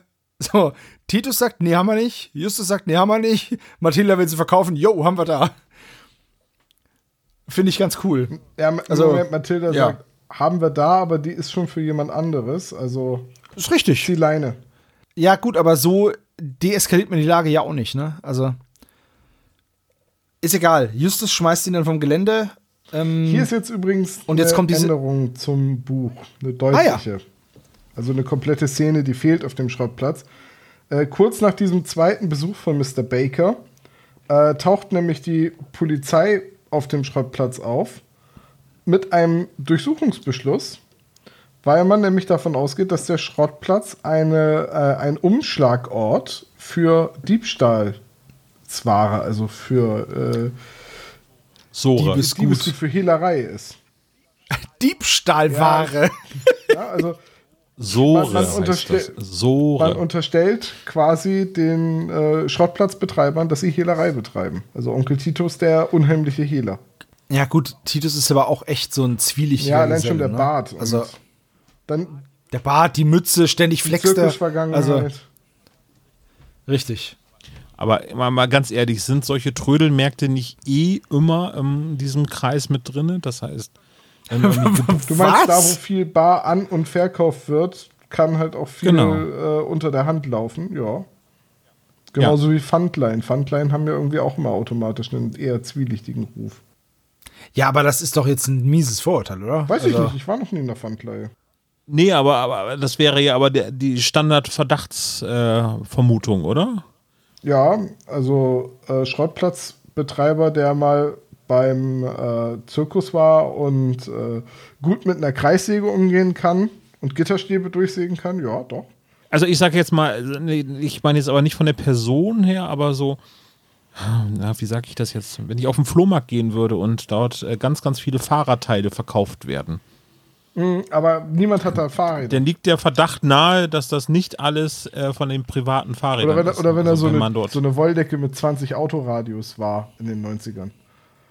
genau. Ich sag, oh, ja. niemand hat so viele Autoradios. Doch, Ja, ich okay. habe einen ganzen Fuhrpark voll. Aber ein Trödelladen ist ja was anderes als ein Flohmarkt. Jedenfalls, der Baker denkt halt, weil er diese widersprüchlichen Aussagen bekommen hat, dass die was zu verbergen haben. Und informiert daraufhin die Polizei. Und weil Cotta nicht da ist, äh, wird dann auch tatsächlich gegen den Schrottplatz ermittelt und er wird durchsucht. Im Buch sind sie länger auf der Suche nach, den, äh, nach, der, nach der Vase und, und sind dann halt auch unterwegs und fragen sich halt durch und kriegen halt mehrfach dann den äh, Schrottplatz in Rocky Beach empfohlen, aber da soll man sich nichts bei denken. Der Betreiber sei so ein kauziger, leicht spleeniger Typ. Da soll, das sollte man am besten ignorieren und Justus ist schon ganz genervt davon, weil immer die Leute sagen so, ja, also ich könnte euch da ja diesen, diesen Schrottplatz empfehlen, aber nicht wundern, also der Betreiber, der ist schon ein bisschen seltsam. Sie sind auf dem Schrottplatz. Das ist, äh, was äh, im Buch äh, passiert. Und auf dem Schrottplatz passiert jetzt eigentlich Folgendes. Sie bereiten sich jetzt auch vor auf den weiteren Einbruch von Skinny Norris, oder? Ja, Moment, Moment. Nachdem Moment. sie den ausfindig gemacht und belauscht haben. Oh, stimmt, Erst, ja, ja. als aller, allererstes, ähm, es wird jetzt viel übersprungen, aber jetzt waren Bob und Peter bei Mr. Grogan, diesem Töpfer, und äh, lassen sich jetzt eine Replik anfertigen. Oh, stimmt, von ja. dieser, genau, darum geht's nämlich. Und dann sagt, äh, der der Grogan hat gemeint, ja, er braucht dafür ungefähr eine Woche. Okay, mal gucken. Sie lassen es machen. Und Justus war noch bei Mr. Burns im Antikmarkt und ähm, ist eben auf diesen Kunden gestoßen. Also der Burns hat ihm von diesem Kunden erzählt, der auch nach dieser Vase gesucht hat. Die Vase hat er nicht gefunden, aber so. Und der Burns meinte, die Vase sei circa 20.000 Dollar wert. Abends in der Zentrale nochmal ein bisschen Galgenfrist für Justus. Der Johnson ist nicht aufgetaucht. Und sie wollen jetzt weitermachen mit dieser, mit diesen Ermittlungen zu der echten Ming-Vase. Und einer der Ansatzpunkte ist Skinny. Und da fahren Ich sie jetzt nur hin. sagen, Geigenfrist für Justus wäre der Titel dieser Folge, wenn es eine TKKG-Folge wäre. Das kann sein, ja. Oh, ja, guter Punkt. Ist gut. Skinny äh, führt natürlich immer zu der Zeit, wo er belauscht wird, immer die relevanten Gespräche. Natürlich. Man muss Natürlich. nicht stundenlang auf der Lauer liegen. Und natürlich wissen die drei Fragezeichen, wo Skinny gerade wohnt. Aber woher wissen sie das bloß? Ja, das ist eine gute Frage. Skinny wohnt in dem Stadtteil Little Rampart, der so das Elendsviertel von Rocky Beach ist, aber ist eigentlich nur ein Häuserblock, also zumindest laut Buch. Und auf die genaue Adresse von Skinny Norris werden sie von Rubbish George gebracht, der genau weiß, wer gerade wo in Little Rampart lebt. Und Peter äh, muss Rubbish George noch drei Dollar dafür abdrücken für die Info. Und dann sagt Justus noch, na, da hätten wir genauso gut auch einfach alle Türklinken putzen können. Zumal ja auch SN dort Genau, steht, das ne? entdecken sie dann. Das ist grob in den Türrahmen mit einem Messer reingeritzt. Schreckensbleiches Da, das ist ja aber auch sowas von das Redneck-Klingelschild, oder? Es fehlt unten drunter nur noch ein angebundenes Wiesel, das man mit so einem Stock kloppen muss. Das ist dann ein so eine leere Dose Papst Blue Ribbon. Ja, genau. Ja, ich dachte, aber es ist wäre halt ein, ein, auch wieder eine Reminiszenz an das Gespensterschloss, irgendwie SN. Peter sagt es aber auch wirklich schön und auch äh, man freut sich als Hörer mit, dass eben quasi an, an das Gespensterschloss erinnert Genau. wird. So, Skinny wird belauscht und ähm, wird dann, geht dann weg. Und jetzt kommt eine Szene, wo ich mir nur, da habe ich mir wirklich ans Hirn gelangt, weil So durchs Ohr. so, Au. Bob, Bob soll Skinny verfolgen. Während des Telefonats wird Skinny dazu gebracht, nochmal auf den Schrottplatz zu gehen und da einzubrechen. Ja. Peter und Justus bleiben im, im, in, in äh, Skinnys Apartment, brechen da ein. Dann suchen sie ein bisschen rum und auf einmal klappert es an der Tür, sie erschrecken, huhaha, aber es ist nur Bob.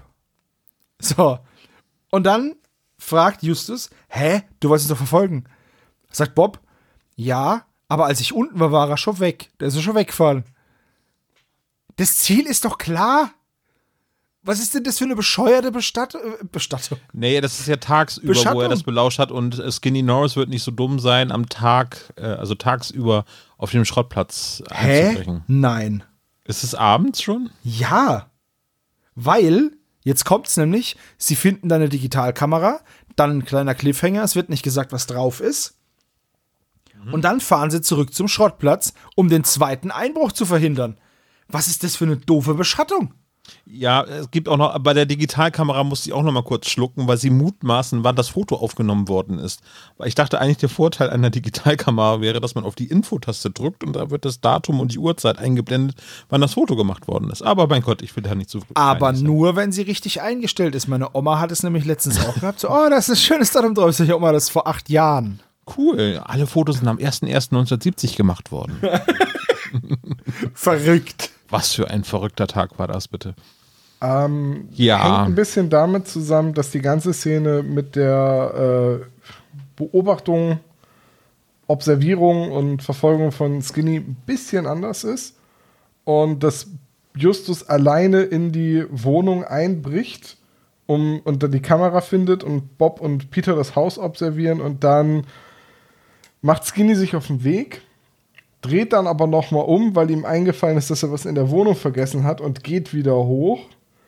Und dann lösen Peter und Bob bei Skinnys Auto den Alarm aus, um ihn halt wieder aus dem Haus zu locken, damit Justus die äh, Gelegenheit hat, aus dem äh, Apartment zu verschwinden. So. Und dann ist es mit dem, dann ist Skinny schon weg, weil sie nach Justus sehen, na, es ist da alles ein bisschen anders. Es ist nicht so wichtig, da äh, Skinny wirklich zu verfolgen. Aber auch einfach nur wird es dann gemacht, damit es wieder einen Dialog geben kann zwischen Peter und äh, Bob, äh, Peter und Ja, im Justus. Wesentlichen schon. Ja, okay.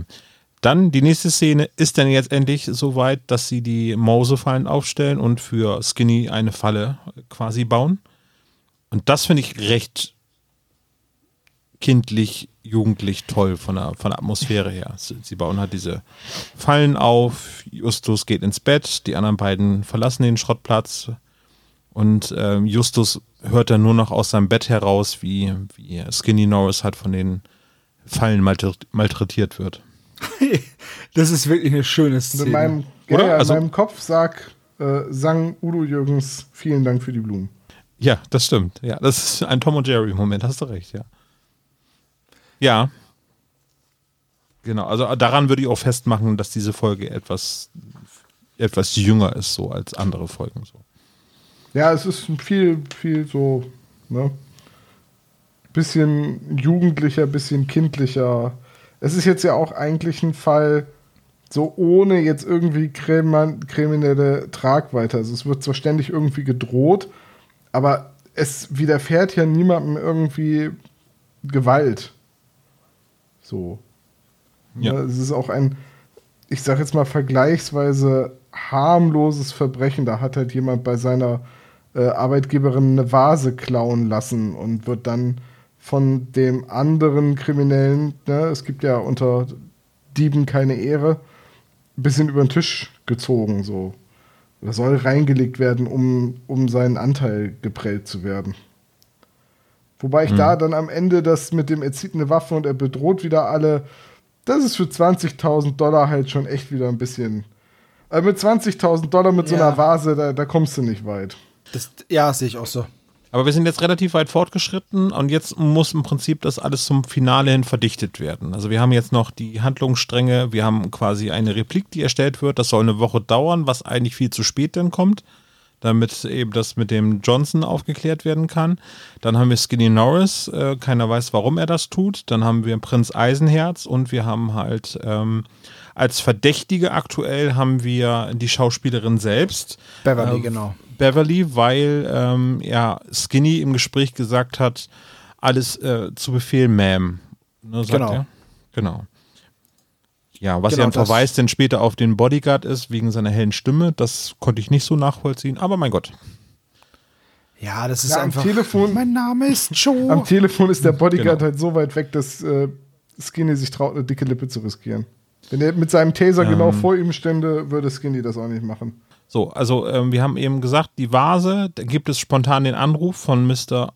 Grogan, ist das? Ist das richtig? Ist Genau, das es gibt Mr. Rogan ruft an, äh, Grogan ruft an und sagt, die Vase ist fertig, ihr könnt äh, die abholen. Und außerdem kenne ich die Vase, die, wo ihr mir die Scherben gebracht hat, habt. Die habe ich nämlich selber gebaut oder gebastelt oder getöpfert, aber das ist auch erst drei Tage her. So. Ja, Genau. Dann wissen sie, okay, das ist eine Replik. und er, schmei äh, Nichts er Wertvolles. schmeißt halt nicht für eine Kopie den Brennofen an, deswegen macht er gleich mehrere. Aber er muss ja trotzdem von Hand jedes Mal diesen Drachen da drauf malen. Das, das, das dauert doch ewig. So eine Ming-Vase anzumalen. Das, also klar, er kann 20 Vasen auf einmal brennen. Und wahrscheinlich auch töpfern oder drehen oder weiß ich nicht, was man mit dem macht. 3D-drucken. Aber, aber das Anmalen, das dauert doch. das kannst ja. du auch mit, sicherlich mit einer Transferfolie mittlerweile machen, irgendwie so. Ja, gut, okay. Vielleicht hat er eine Transferfolie oder sowas benutzt. Aber trotzdem, ich glaube, also, also bei richtigem Keramik-Handkunstwerk dauert das. Ja, ja, das ist schon klar, aber irgendwie ist es ja nur eine Replik, dann kann das ja sein, dass er irgendwie so ein. Ich stelle mir gerade einfach so, Also- so eine Strichbändchenzeichnung von dem Drachen vor. nee, aber mal ganz ehrlich, ich würde jetzt gucken, dass ich eine Vektorgrafik irgendwie finde von einem äh, Drachen. Da gibt es sicherlich unzählige Motive irgendwie. Das gab es auch schon zu 2009er, 2006er Zeiten irgendwie. Alles seit Coral Draw ist da sicherlich möglich und das Ganze wird dann irgendwie auf so eine Transferfolie gemacht und dann wird das da drauf gebügelt. Ich stelle es mir trotzdem lustig vor. Also, das ist jetzt einmal die Vase. Da schätze ich also heraus, es gibt ein Original. und es gibt eben die Replik. Und dann gibt es jetzt noch ein weiteres Ding. Warum ist die Vase kaputt gegangen? Warum? Das wird später erstmal geklärt. Dann finden die nämlich noch auf dem Schrottplatz jetzt die MVUM, ne? Genau, die Ming-Vasen-Umschmeißmaschine. Und äh, jetzt hören wir eben nochmal, ja, Justus war sich eben sicher, dass er die Vase überhaupt nicht berührt hat und sie trotzdem umgefallen ist, weil das Ding einfach so empfindlich eingestellt ist. Und jetzt, ja, jetzt zieht sich das alles so ein bisschen zusammen. Auf dem Foto, äh, also auf der Kamera von, von Skinny haben wir ja jetzt auch die Fotos gesehen. Ähm, von Mr. Johnson, von der Vase, von Justus und von Matilda. Und Justus will jetzt alle auf den Schrottplatz locken. Und deswegen ruft er alle nacheinander an. Von Mr. Grogan erfährt er dann, wer der Kunde war, nämlich dieser Mr. Johnson. Und dem lockt er auch direkt in eine Falle, indem er nämlich die imaginäre Verlobte nicht Heather nennt, sondern Helen. Und darauf fällt der Johnson rein. Und dann sagt er, ja, also, wenn Sie nicht wollen, dass wir sie bei der Polizei verpetzen, dann kommen Sie mal um Mitternacht nach Rocky Beach. So, und dann ist der Showdown mitten in der Nacht, ja, auf dem Schrottplatz. Genau, und das ist schon recht kompliziert eigentlich, muss man mal so äh, zusammenfassen. Weil dann äh, der Drahtzieher ist dann nicht, wie erst vermutet wurde, Beverly, sondern es ist eben halt James, der Bodyguard. Und der hat die Vasen geklaut und der hat dann Johnson beauftragt, dass die quasi reingewaschen wird, indem eben die Replik zerstört wird, sodass alle denken, dass äh, die Originalvase zerstört worden ist. Aber Genau. warum das der Fall ist, das ist schon auch für mich sehr schwer zu verstehen, warum sie diese Scharade machen, weil es bedarf auf jeden Fall eines Zeugen, dass diese Vase kaputt geht. Ja, ich kann dir genau sagen, warum. Ja, dann mal los. So, James, der äh, Bodyguard-Fitnesstrainer Ja, von dieser Beverly, ist der Komplize von Mr. Johnson. ja. So, Thomas und James wollen diese Vasen klauen. Während sie die Vasen klauen, ähm, hat dieser James ein Alibi und der, der Thomas klärt dann, welche Vase was wert ist und findet raus, die Vasen sind alle nix wert, bis auf die eine. Diese Ming-Vase mit dem blauen, äh, mit dem weißen Drachen. Ja. So. Ähm, und will dann halt dafür sorgen, dass diese Vase in seinen Besitz übergeht. Und weil Ohne er dass er teilen muss. Ja, genau. ohne dass er teilen muss, dass der andere nur die Schrottvasen hat. So. Und, und jetzt ist es so, dass, dass der andere das aber rausbekommen hat, der James. Hm. Und deswegen muss der Johnson eine Scharade aufrechterhalten oder eine Scharade erzeugen, Ah, okay, ja, alles klar. um dem James zu sagen, ja, die war, sorry, aber die Vase ist kaputt. Deswegen lässt er eine Replik fertigen. Deswegen, weil er hat nämlich mitbekommen, dass der James den Skinny engagiert hat, ihn zu beschatten. Deswegen hat er diese Replik fertigen lassen, hat sie dann auf den Schrottplatz bringen lassen. Das Skinny sieht, wie die Vase kaputt geht. Der sollte die nämlich finden. Skinny sollte sie kaputt machen. genau, Sk nein, Skinny sollte sie Sollte finden. Skinny, ja, James, sollte runterfallen und äh, er, am, Genau. am liebsten Oder- ja, genau. dann, wenn Skinny versucht, sie zu holen. Genau. Hm. So. Und dann sollte Skinny zurück zu James gehen, sagen, ey, die Vase ist kaputt. Damit hätte dann Thomas die Vase und seine Ruhe und könnte die Vase dann verkaufen und hätte 30.000 Dollar. So, das ist der Plan. Ah, okay. Ja, okay. Und äh, sie konnten nicht erklären, was dieser Daniel Baker äh, damit zu tun hat. Und der offenbart sich jetzt in dieser Szene dann auch noch als Detektiv für Versicherungsbetrug. Genau. Genau. Der ist einfach nur ein sau unsympathischer Detektiv. Ja, genau. Aber mit einer sehr sympathischen Stimme, muss ich leider sagen. Ja, aber der stellt sich auch extrem doof an, muss ich sagen, für einen Detektiv. Es wird auf jeden Fall alles relativ kurz geklärt ähm, durch Skinny, der quasi ja nochmal im Prinzip sich andauernd verplappert ähm, an den relevanten äh, Stellen und äh, hat eigentlich nur so eine Mini-Bösewicht-Aufgabe, sodass man ihn eigentlich dafür kaum belangen kann, außer eben eine Rüffel zu geben. Und dann kommt auch schon die Polizei und dann kommt der Abspann, ne? Ja, Genau. im Prinzip ist es genau Ganz das. genau. Ja. Also es gibt dann noch ein Hin und Her. Äh, Justus sagt dann, ja, hier, ich habe die Originalvase. Dann rangeln die um die Vase, dann fällt die runter, ist kaputt. Äh, dann sagt Justus, haha, das ist ja doch nicht die echte Vase, weil die echte Vase ist immer noch in diesem Lager in Porto Prince, nee, wo, ist die? In, in Pacific Palisades. Und ja, im Endeffekt ist dann der Fall zu Ende. Genau, also die Vase ist heilig geblieben und es war einfach nur ein Trick, um Johnson dazu zu verleiten, dass er die echte Vase aus seinem Versteck zu holen und an einen anderen Ort zu bringen. Und das konnten die, die beiden dann Detektive beobachten. Genau, das ist. Ja, genau. Genau. Und das ist dann der Fall. Ja. Dann Ja. gibt es noch einen lustigen Abschlussscherz, denn Scherben bringen Glück, lololol, und das war's. Und jetzt gibt es auch nur noch einen Unterschied zum Buch, den ich noch nicht erzählt habe. Den kriegt ihr jetzt noch als kleines Schmankerl am Ende. Im Buch ist es so, dass Tante Mathilda das Regal sauber macht, dabei diesen Umwurfapparat findet und entfernt.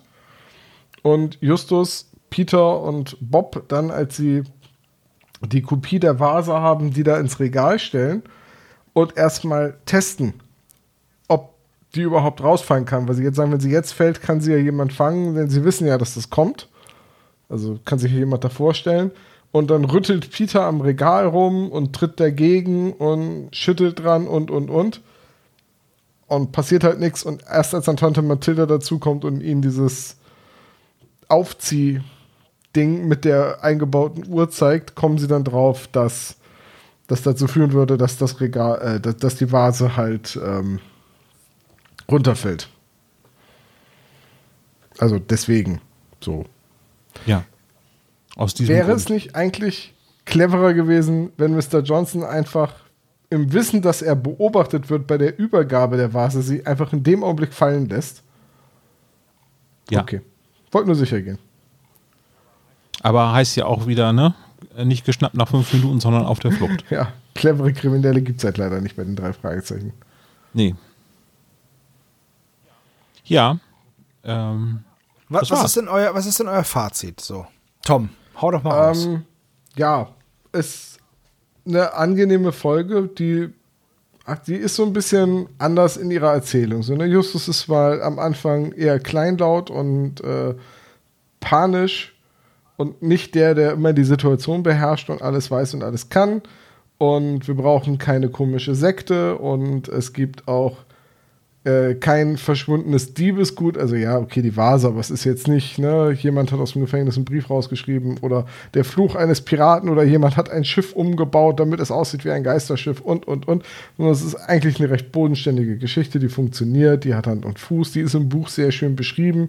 Da gibt es wieder schöne Momente der Detektivarbeit auf der Suche nach einer Ersatzvase und später dann auf der Suche nach Skinny Norris. Es ist so eine Folge, die ist ganz gut, die hört man so weg. Die hört man sich auch irgendwie mal wieder an. Aber es fehlt ihr halt so ein bisschen dazu, mal ein Klassiker zu werden. So, dafür bleibt sie mir dann doch nicht gut genug im Gedächtnis. Und du, Olaf, was sagst du? Also die drei Fragezeichen und das Geheimnis der Ming-Vase ist ein sehr bodenständiger Fall, das stimmt schon. Also da kann ich Tom schon recht geben. Es ist eine optimale Einschlaffolge, weil sie hat äh, schon ihre Momente, ist aber eben nicht zu aufgeregt, die Folge. Dementsprechend kann man sie sehr, sehr gut hören zum Einschlafen. Äh, mir hat sie gut gefallen. Sie ist bodenständig. Peter ist nicht der schreckhafte Feigling, der andauernd Angst vor übernatürlichen Dingen hat. Ähm, Justus ist auf eine andere Art und Weise verwundbar, eben durch seine vermeintliche Tollpatschigkeit und eben sein Schuldbewusstsein in dem Fall. Äh, was er denn da auch wieder für Maßnahmen ergreift, ist dann schon wieder ein bisschen fragwürdig, aber ähm, so ist Justus wohl konzipiert. Mm. Und es muss jetzt keine große Geschichte sein. Ich finde sie für eine André Marx Geschichte schon sehr, sehr komplex. Also die, die, der Aufbau sozusagen für diesen Kriminalfall ist sehr komplex, aber man kann dem trotzdem noch ganz gut folgen. Also, ne, ich vergleiche das jetzt mal mit Labyrinth der Götter irgendwie, da gibt es halt dieses eine Rätsel und dann wird das gelöst und hier wird halt eben die halbe Folge aufgebaut, äh, warum es überhaupt ähm, dieses Problem gibt. Also das, das braucht sehr lange, bis dieser äh, Fall in Fahrt kommt. Aber nichtsdestotrotz hat mir das gut gefallen. Kein Klassiker. Ich glaube, da fehlt es so ein bisschen an ikonischen Charakteren. Ähm, und was mir aufgefallen ist, und da hatten wir bisher noch nicht drüber gesprochen, ähm, die Folge fängt sehr ähnlich an äh, zu ähm, Der geheime Schlüssel.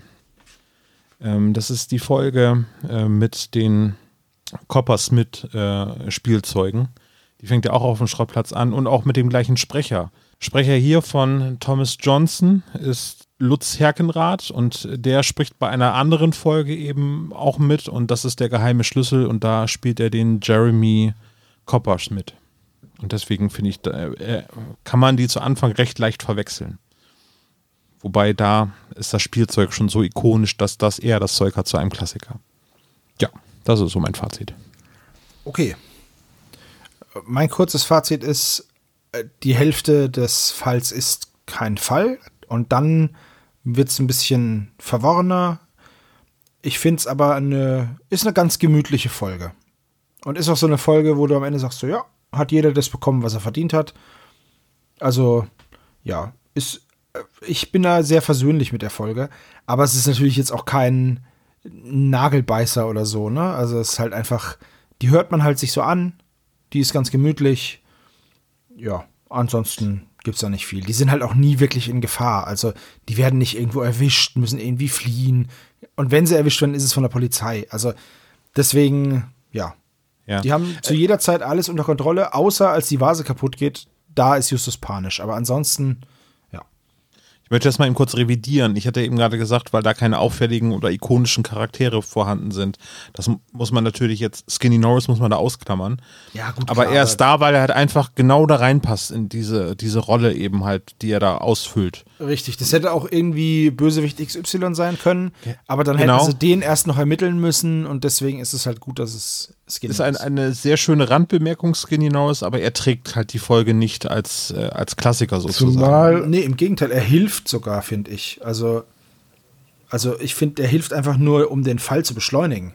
Ja, Weil, wie gesagt, Tom? es könnte auch irgendein anderer Schurke sein. Tom, was hast du gesagt? Äh, zumal Skinny Norris jetzt ja auch nicht einfach exemplarisch für ein, zwei Folgen steht, wie zum Beispiel Eudora Kretschmer oder Clarissa Franklin, sondern Skinny Norris ja. spielt halt gerade in der frühen Zeit ja einfach in vielen Folgen mit.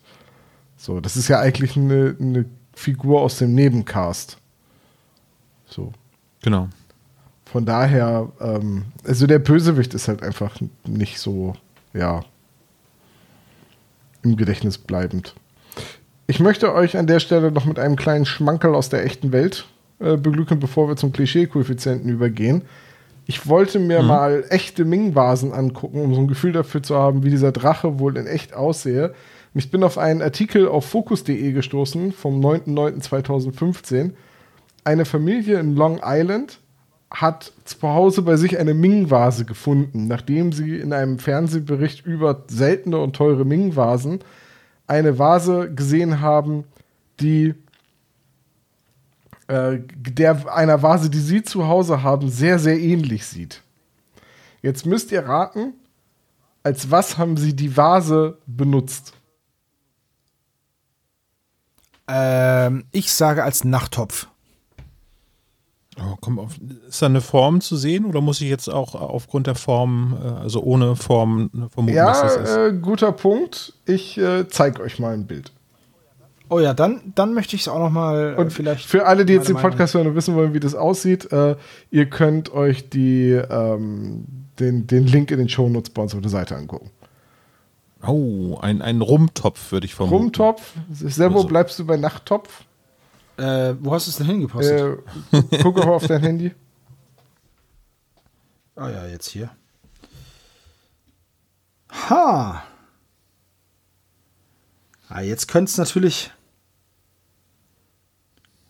Oh je. Das, also, das ist schwer. Gut, dann sage ich es euch. Ja, Also es ist auf jeden Fall keine, kein Spucknapf, es ist auch kein Nachttopf und es ist auch vielleicht eine Wärmflasche. Nee, das ist natürlich, das sieht man ja schon an der Form, ein hervorragender Türstopper. so, Der teuerste Türstopper Jetzt aller haben Sie Zeiten. diese- Aber ich habe jetzt wow. übrigens sämtliche Imperator Ming-Gags habe ich jetzt irgendwie mit dieser Folge jetzt, geschenkt. jetzt, ha- Schade jetzt haben bisschen, Sie ne? diese Vase dann also testen lassen. Und jetzt müsst ihr raten, also äh, schätzen lassen, jetzt müsst ihr mal raten, auf welchen Schätzpreis der, äh, der, der, äh, der, der Experte gekommen ist, weil es wurde dann später auch bei Sotheby's äh, versteigert. 237.000 Dollar.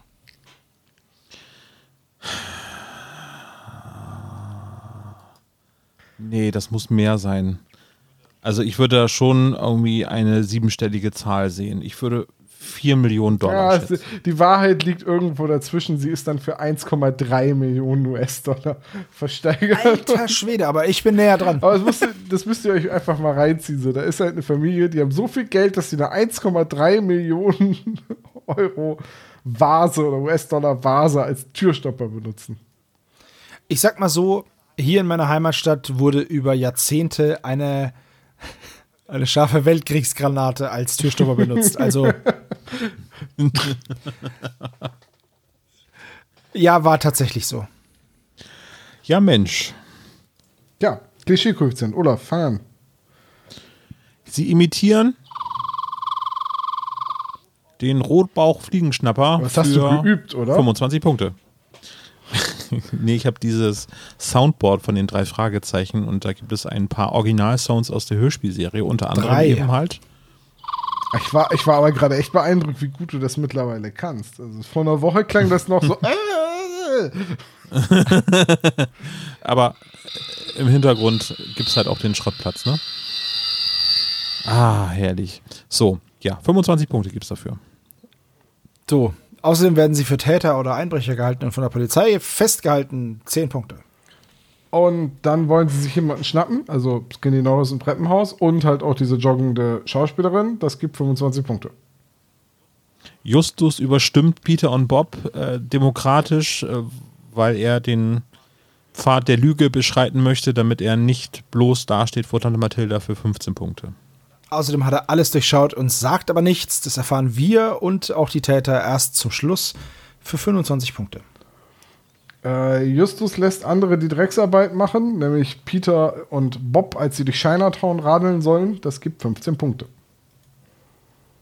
Peter ist nämlich super sportlich, er kann joggen, er kann Radfahren, das gibt 20 Punkte. Außerdem recherchiert Bob in, naja, sagen wir, moderater Zeit wichtige Details, 20 Punkte. Skinny Norris ist ein Arsch.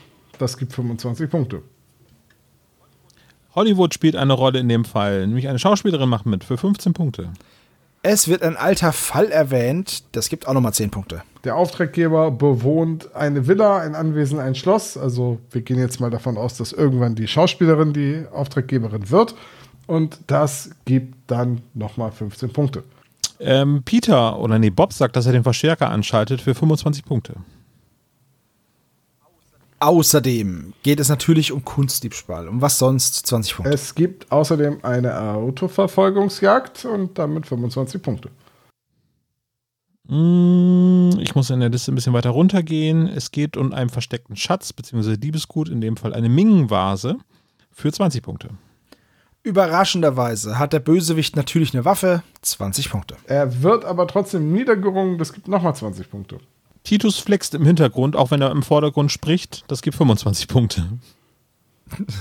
Die drei müssen helfen und Regale von Mäusedreck befreien für 15 Punkte.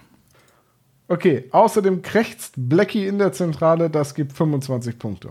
Die Visitenkarte wird vorgelesen für einen Punkt. Eigentlich wird sie nur halb vorgelesen, aber naja. Am Ende wird trotzdem debil gelacht für 25 Punkte. Und damit kommen wir auf einen Klischee-Koeffizienten von 416 Punkten. Das ist extrem viel bei 23 Klischees. Es fühlt sich so ein bisschen an nach 426, aber es sind doch nur 416, ne? Tja. Ab und an fühlt sich das so an, das ist wohl richtig. Ja, Mensch, ne? Das Ja, war gut. wieder mal eine schöne Folge. So irgendwie nach der Europareise ist so ganz entspannt jetzt mal wieder zu Hause auf dem Schrottplatz rumzulungern. Das war genau das Richtige, was wir gebraucht haben. Oder? Ja, war, war wie nach Hause kommen. Apropos, was wir. Haben wir den Knobel eigentlich in Europa ich hoffe doch vergessen? sehr. Also ich Das erinnere so mich cool, nur noch wenn dran, da jetzt dass noch wir ihm die steht. Bücher entrissen haben und dann ist er äh, in der Schweiz irgendwo diesen Wasserfall runtergestürzt und seitdem habe ich ihn nicht mehr gesehen. Ach, ganz alleine. Wir standen Der fünfte. Europafall, irgendwie der Reichenbach-Fall, irgendwie so. Und zack, der Knobel ist weg. Ja, wenn es mal so wäre, ne? Er hat sich's ausgeknobelt. Oh nein, habt ihr das gehört? Gesehen? Das, das kann doch nicht richtig sein. Ein grünes Mikrofon. Das muss doch, das kann doch nur eins bedeuten. Genau, hier kommt Dr. Knick.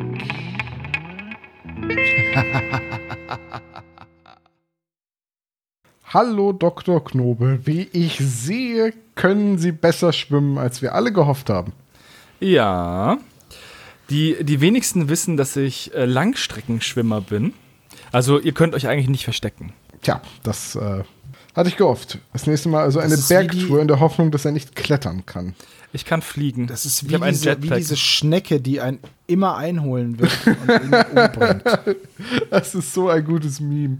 Okay, Dr. Knobel, ich gehe davon aus, Sie haben wie immer viel zu viele Fragen vorbereitet. Ähm, ich habe eine Reihe von Fragen vorbereitet und eine Reihe von Fragen vorbereiten lassen. Ich Oh, es gibt ja- Zuschauer, äh. Zuhörerfragen. Genau, es gibt Es- Zuhörerfragen. O- Oder Es ist ja eine. Voting-Folge, also muss es ja quasi eine. Muss es nicht, aber ich freue mich immer, wenn es passiert. Frage Nummer eins. Woher kommt Prinz Eisenherz? Ich hab schon keinen Bock mehr. Moment, jetzt Mr. Baker oder, Oh, ich weiß nicht, wie man das schreibt. oder wirklich Prinz Eisenherz, die Comicfigur? Ich wiederhole die Frage, woher kommt Prinz Eisenherz? Also, ähm, die richtige Antwort ist England. Ähm, Ich hasse dich so sehr. Ich aber, hasse dich Ich auf hasse den Tod. Sie so sehr. Nein, Also- das Sie hat er sich damit sowas von. Alter Schwede! Ja, Schweden Tom kommt ist Thomas richtig. Ähm, Prinz Eisenherz kommt aus England, ist zwar eine amerikanische Comicfigur, ist aber Teil der Artus-Legende sozusagen. Der ähm, Mann mit der Prinz Eisenherz Frisur wiederum, der wäre wie Olaf und Sebastian richtig, hatten aus Ochsenart angereist, aber das war nicht die Frage. Er wird, Ox, er wird Prinz Eisenherz genannt im Laufe des Hörspiels. Dementsprechend ist das kontextbezogen auf jeden Fall die korrekte Antwort, auch wenn er nur vom Thomas Fritsch als äh, Mensch mit einer Prinz Eisenherz äh, Frisur benannt wird, wird er später von den drei Fragezeichen als Prinz Eisenherz benannt. Dementsprechend ist meine Antwort richtig. Ja, ich, ich, ihr bekommt, Ich ich, habe mir, ich hab mir sowohl England als auch Oxnard als richtige Antwort aufgeschrieben. Ich dachte, ich nehme die Frage ein bisschen hinein, um ein bisschen für Amüsement zu sorgen. Oxnard ist übrigens der Ort, äh, wo Alf mit dem Ferrari hingefahren ist. Das Und weitere ist alte. Menschengeschichten. Ja. Ich habe jetzt schon keinen Bock mehr. Los. Frage Nummer zwei. Welchen Kaugummi-Geschmack hätte sich Bob gewünscht? Aber wie lange brauchst du, um einen Geschmack aufzuschreiben? Ich war halt irritiert, weil halt, sie diskutieren so lange. Ihr habt es alle drei richtig. Es ist Ananas, nicht Zimt. Zimt ist der Geschmack, der, naja, den der Kaugummi dann hat. Ja. Ich hatte vorhin, äh, gewünscht. meine Tochter besitzt ein Hörspiel von der Beule mit der Eule, äh, nee, die Eule mit der Beule, äh, die Weihnachten feiert und da gibt es ein Lied, das heißt Zimt. Und es geht die ganze Zeit Toll. Zimt, Zimt, Zimt, oh, oh, oh, oh, oh, Zimt. Ja, ich pack's in die Show. Äh, Frage Nummer drei. Hammer. Ähm, Hammergeschichte, Olaf. Übrigens die Frage Nummer zwei nach dem Zimt wurde sehr oft ähm, eingesendet von, von Hörern. Aber ich mache das ja immer so, dass ich erst meine Fragen raussuche und dann die Fragen der, also den Fragenaufruf für die Spezies mache. Deswegen konnte ich leider nicht die Frage nehmen, weil ich hatte schon mal eine Ananas-Frage. Habt ihr denn schon mal Zimt-Kaugummi gekaut? Natürlich, Ja, Big Red. Big, Big Red, ja, ganz, ganz klassischer Klassiker. Ja, großartig. Neben Juicy Fruit und äh, hier, Ja, Juicy Fruit Spearmint fand ich immer nicht so Double doll, weil der Geschmack immer sehr schnell vorbei war, fand ich. Wenn du einen Kaugummi Ja, haben Spearmint möchtest, und Double Mint war auch ein Witz. Ja. der super schnell raus ist, dann die aus diesem Kaugummiautomaten, die an der Straße hängen. Ja, aber da sind wenigstens diese coolen Tattoos drin. Nächste Frage. Frage Nummer drei. Wie nennt Justus die Ermittlungen um die verschwundene Ming-Vase? Im Endeffekt wird es wahrscheinlich auch der Titel sein, mit dem die, mit dieser Fall in Bobs Archiv kommt, oder? Wenn Justus hier diesen schönen Namen raushaut. What? Keine Ahnung. Also, keinen Namen. ähm, Olaf, würdest du bitte deine, deine Lösung vorlesen? Äh, Also eigentlich bezeichnet er den Fall als in Sachen Ming-Vase, aber er nennt es dann, den Fall nennt er Weißer Drache. Ähm, Sebastian? Ich habe der Fall, bei dem Herr Dr. Knobel mit seinen Fragen besonders auf den Sack gegangen ist. Das ist auch richtig, ja. Das ist richtig, aber das hat Justus nicht gesagt. Das ist so Meta, das kann er gar nicht sagen. Weil als die Folge geschrieben wurde, gab es den SSP noch nicht. Tom? Ja, so ich habe auch äh, Ermittlungen in Sachen Ming-Vase, aber ich habe es dann Operation Rettet meinen Hintern genannt. ähm, einer von euch hat recht und das ist überraschenderweise nicht Sebastian. Verrückt. Hm. Das wird Olaf Ich sein. finde, ich habe sehr recht und äh, dafür gebührt mir auf jeden Fall ein Punkt. Es ist Olaf. Er nennt den Fall Fall Weißer Drache.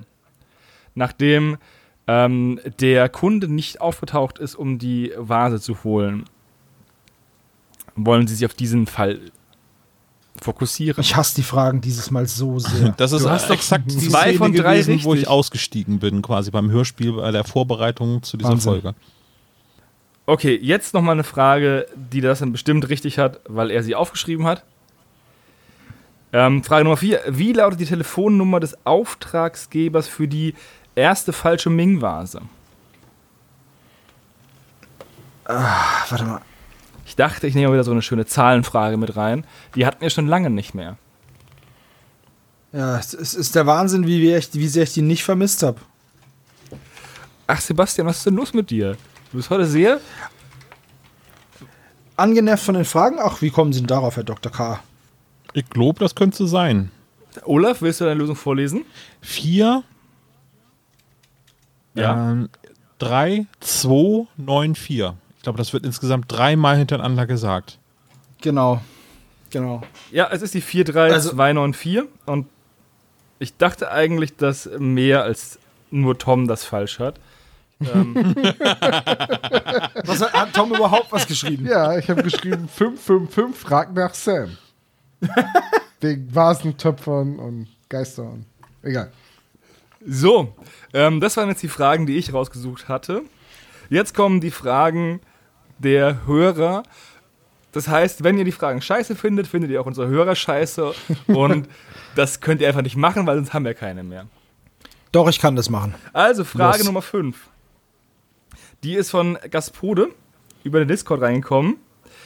Wie viele Zacken hat der Drache auf dem Cover am Hals und Körper? Ach, komm! Ist eine Schätzfrage. Nein, ehrlich, das, ich dachte, das steht irgendwo.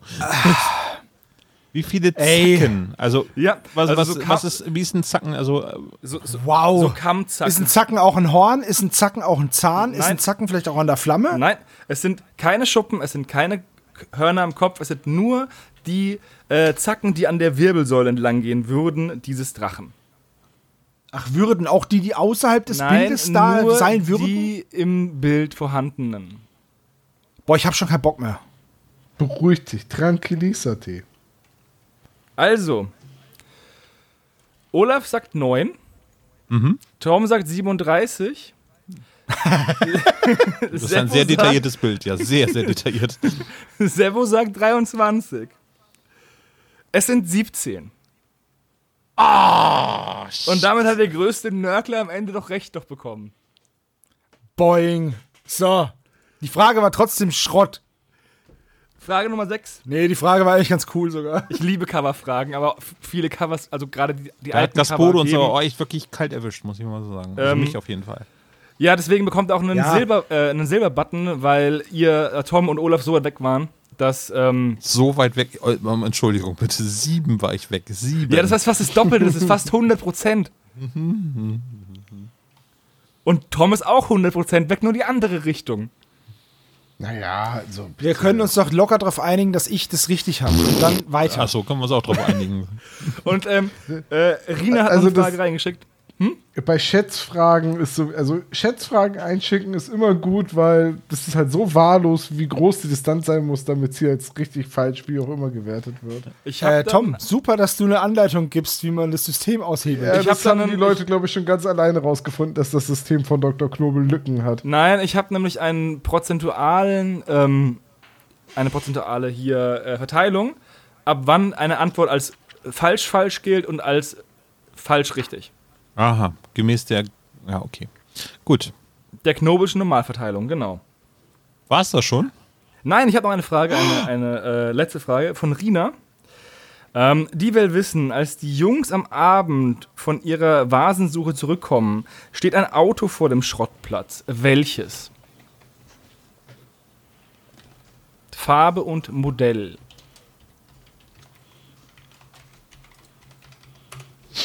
Ich muss das noch mal kurz durchdenken. Oh, verdammt. Tom und Olaf haben schon eingeloggt. Ja. Ja, ja, ja, ja, warte, warte, warte, warte, warte, warte. Nicht aus Chinatown. Ja. Sie kommen von. Das ist richtig blöd. War das eine Rotbauchfliegenschnepper? Ja. Ich bleib bei der Antwort, die ich hatte. Ja, die war auch richtig. Oh Gott. Es ist ein roter der verdammte Chevrolet. Mercedes hat mich wahnsinnig gemacht gerade. Weil der kommt ja auch abends an. Dies, dieser, dieser, der Johnson kommt ja im Mercedes, ne? In dem Chevrolet kommt ja der Eisenherz. Genau, Genau. Aus, aus England. Deswegen ist es auch ein, ein Rechtslenker. Ja, und weil der, die, die gute alte magische, englische Marke Chevrolet.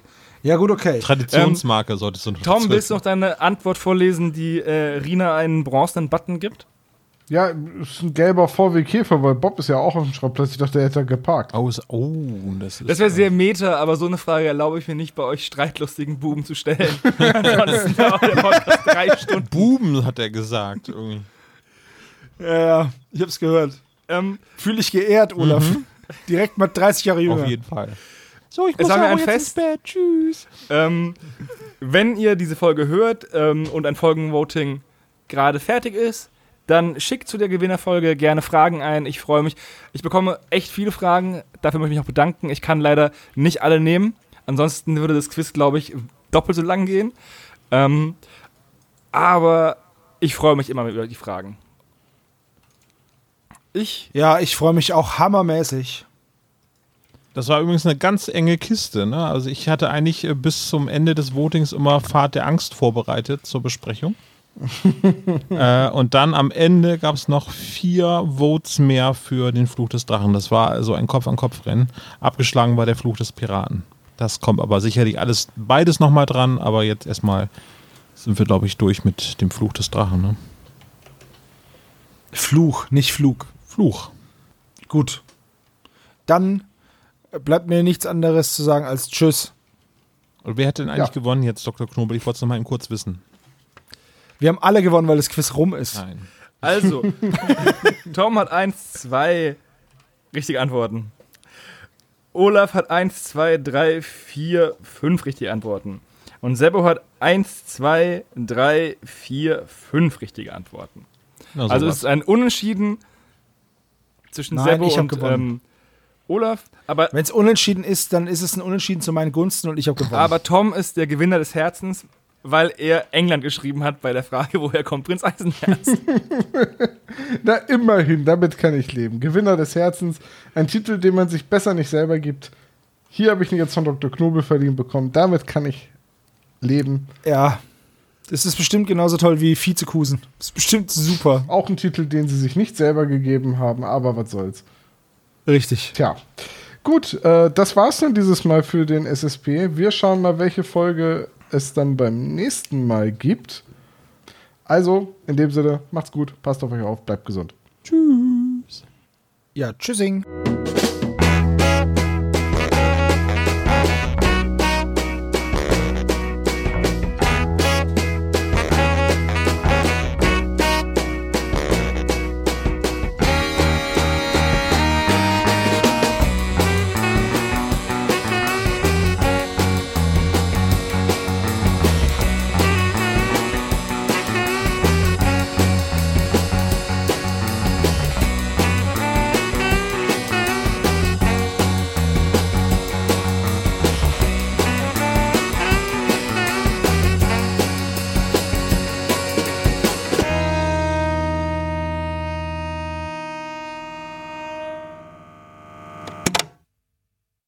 Das war der spezial gelagerte Sonderpodcast. Ihr könnt die Jungs unterstützen über patreon.com slash spezialgelagert oder über paypal.me slash spezialgelagert. Der SSP bedankt sich recht herzlich bei Dr. Orgel für das tolle Intro und der Station Voice Heinz Kreinbaum. Der SSP ist ein Hobbyprojekt und steht in keinem Zusammenhang mit Kosmos oder Europa. Ihr findet den SSP auf Facebook, Twitter und Instagram, jeweils unter Spezial gelagert sowie auf YouTube. Außerdem könnt ihr die Jungs auf dem SSP Discord-Server antreffen. Alle Links findet ihr natürlich auf der Webseite spezialgelagert.de. Bis zum nächsten Mal.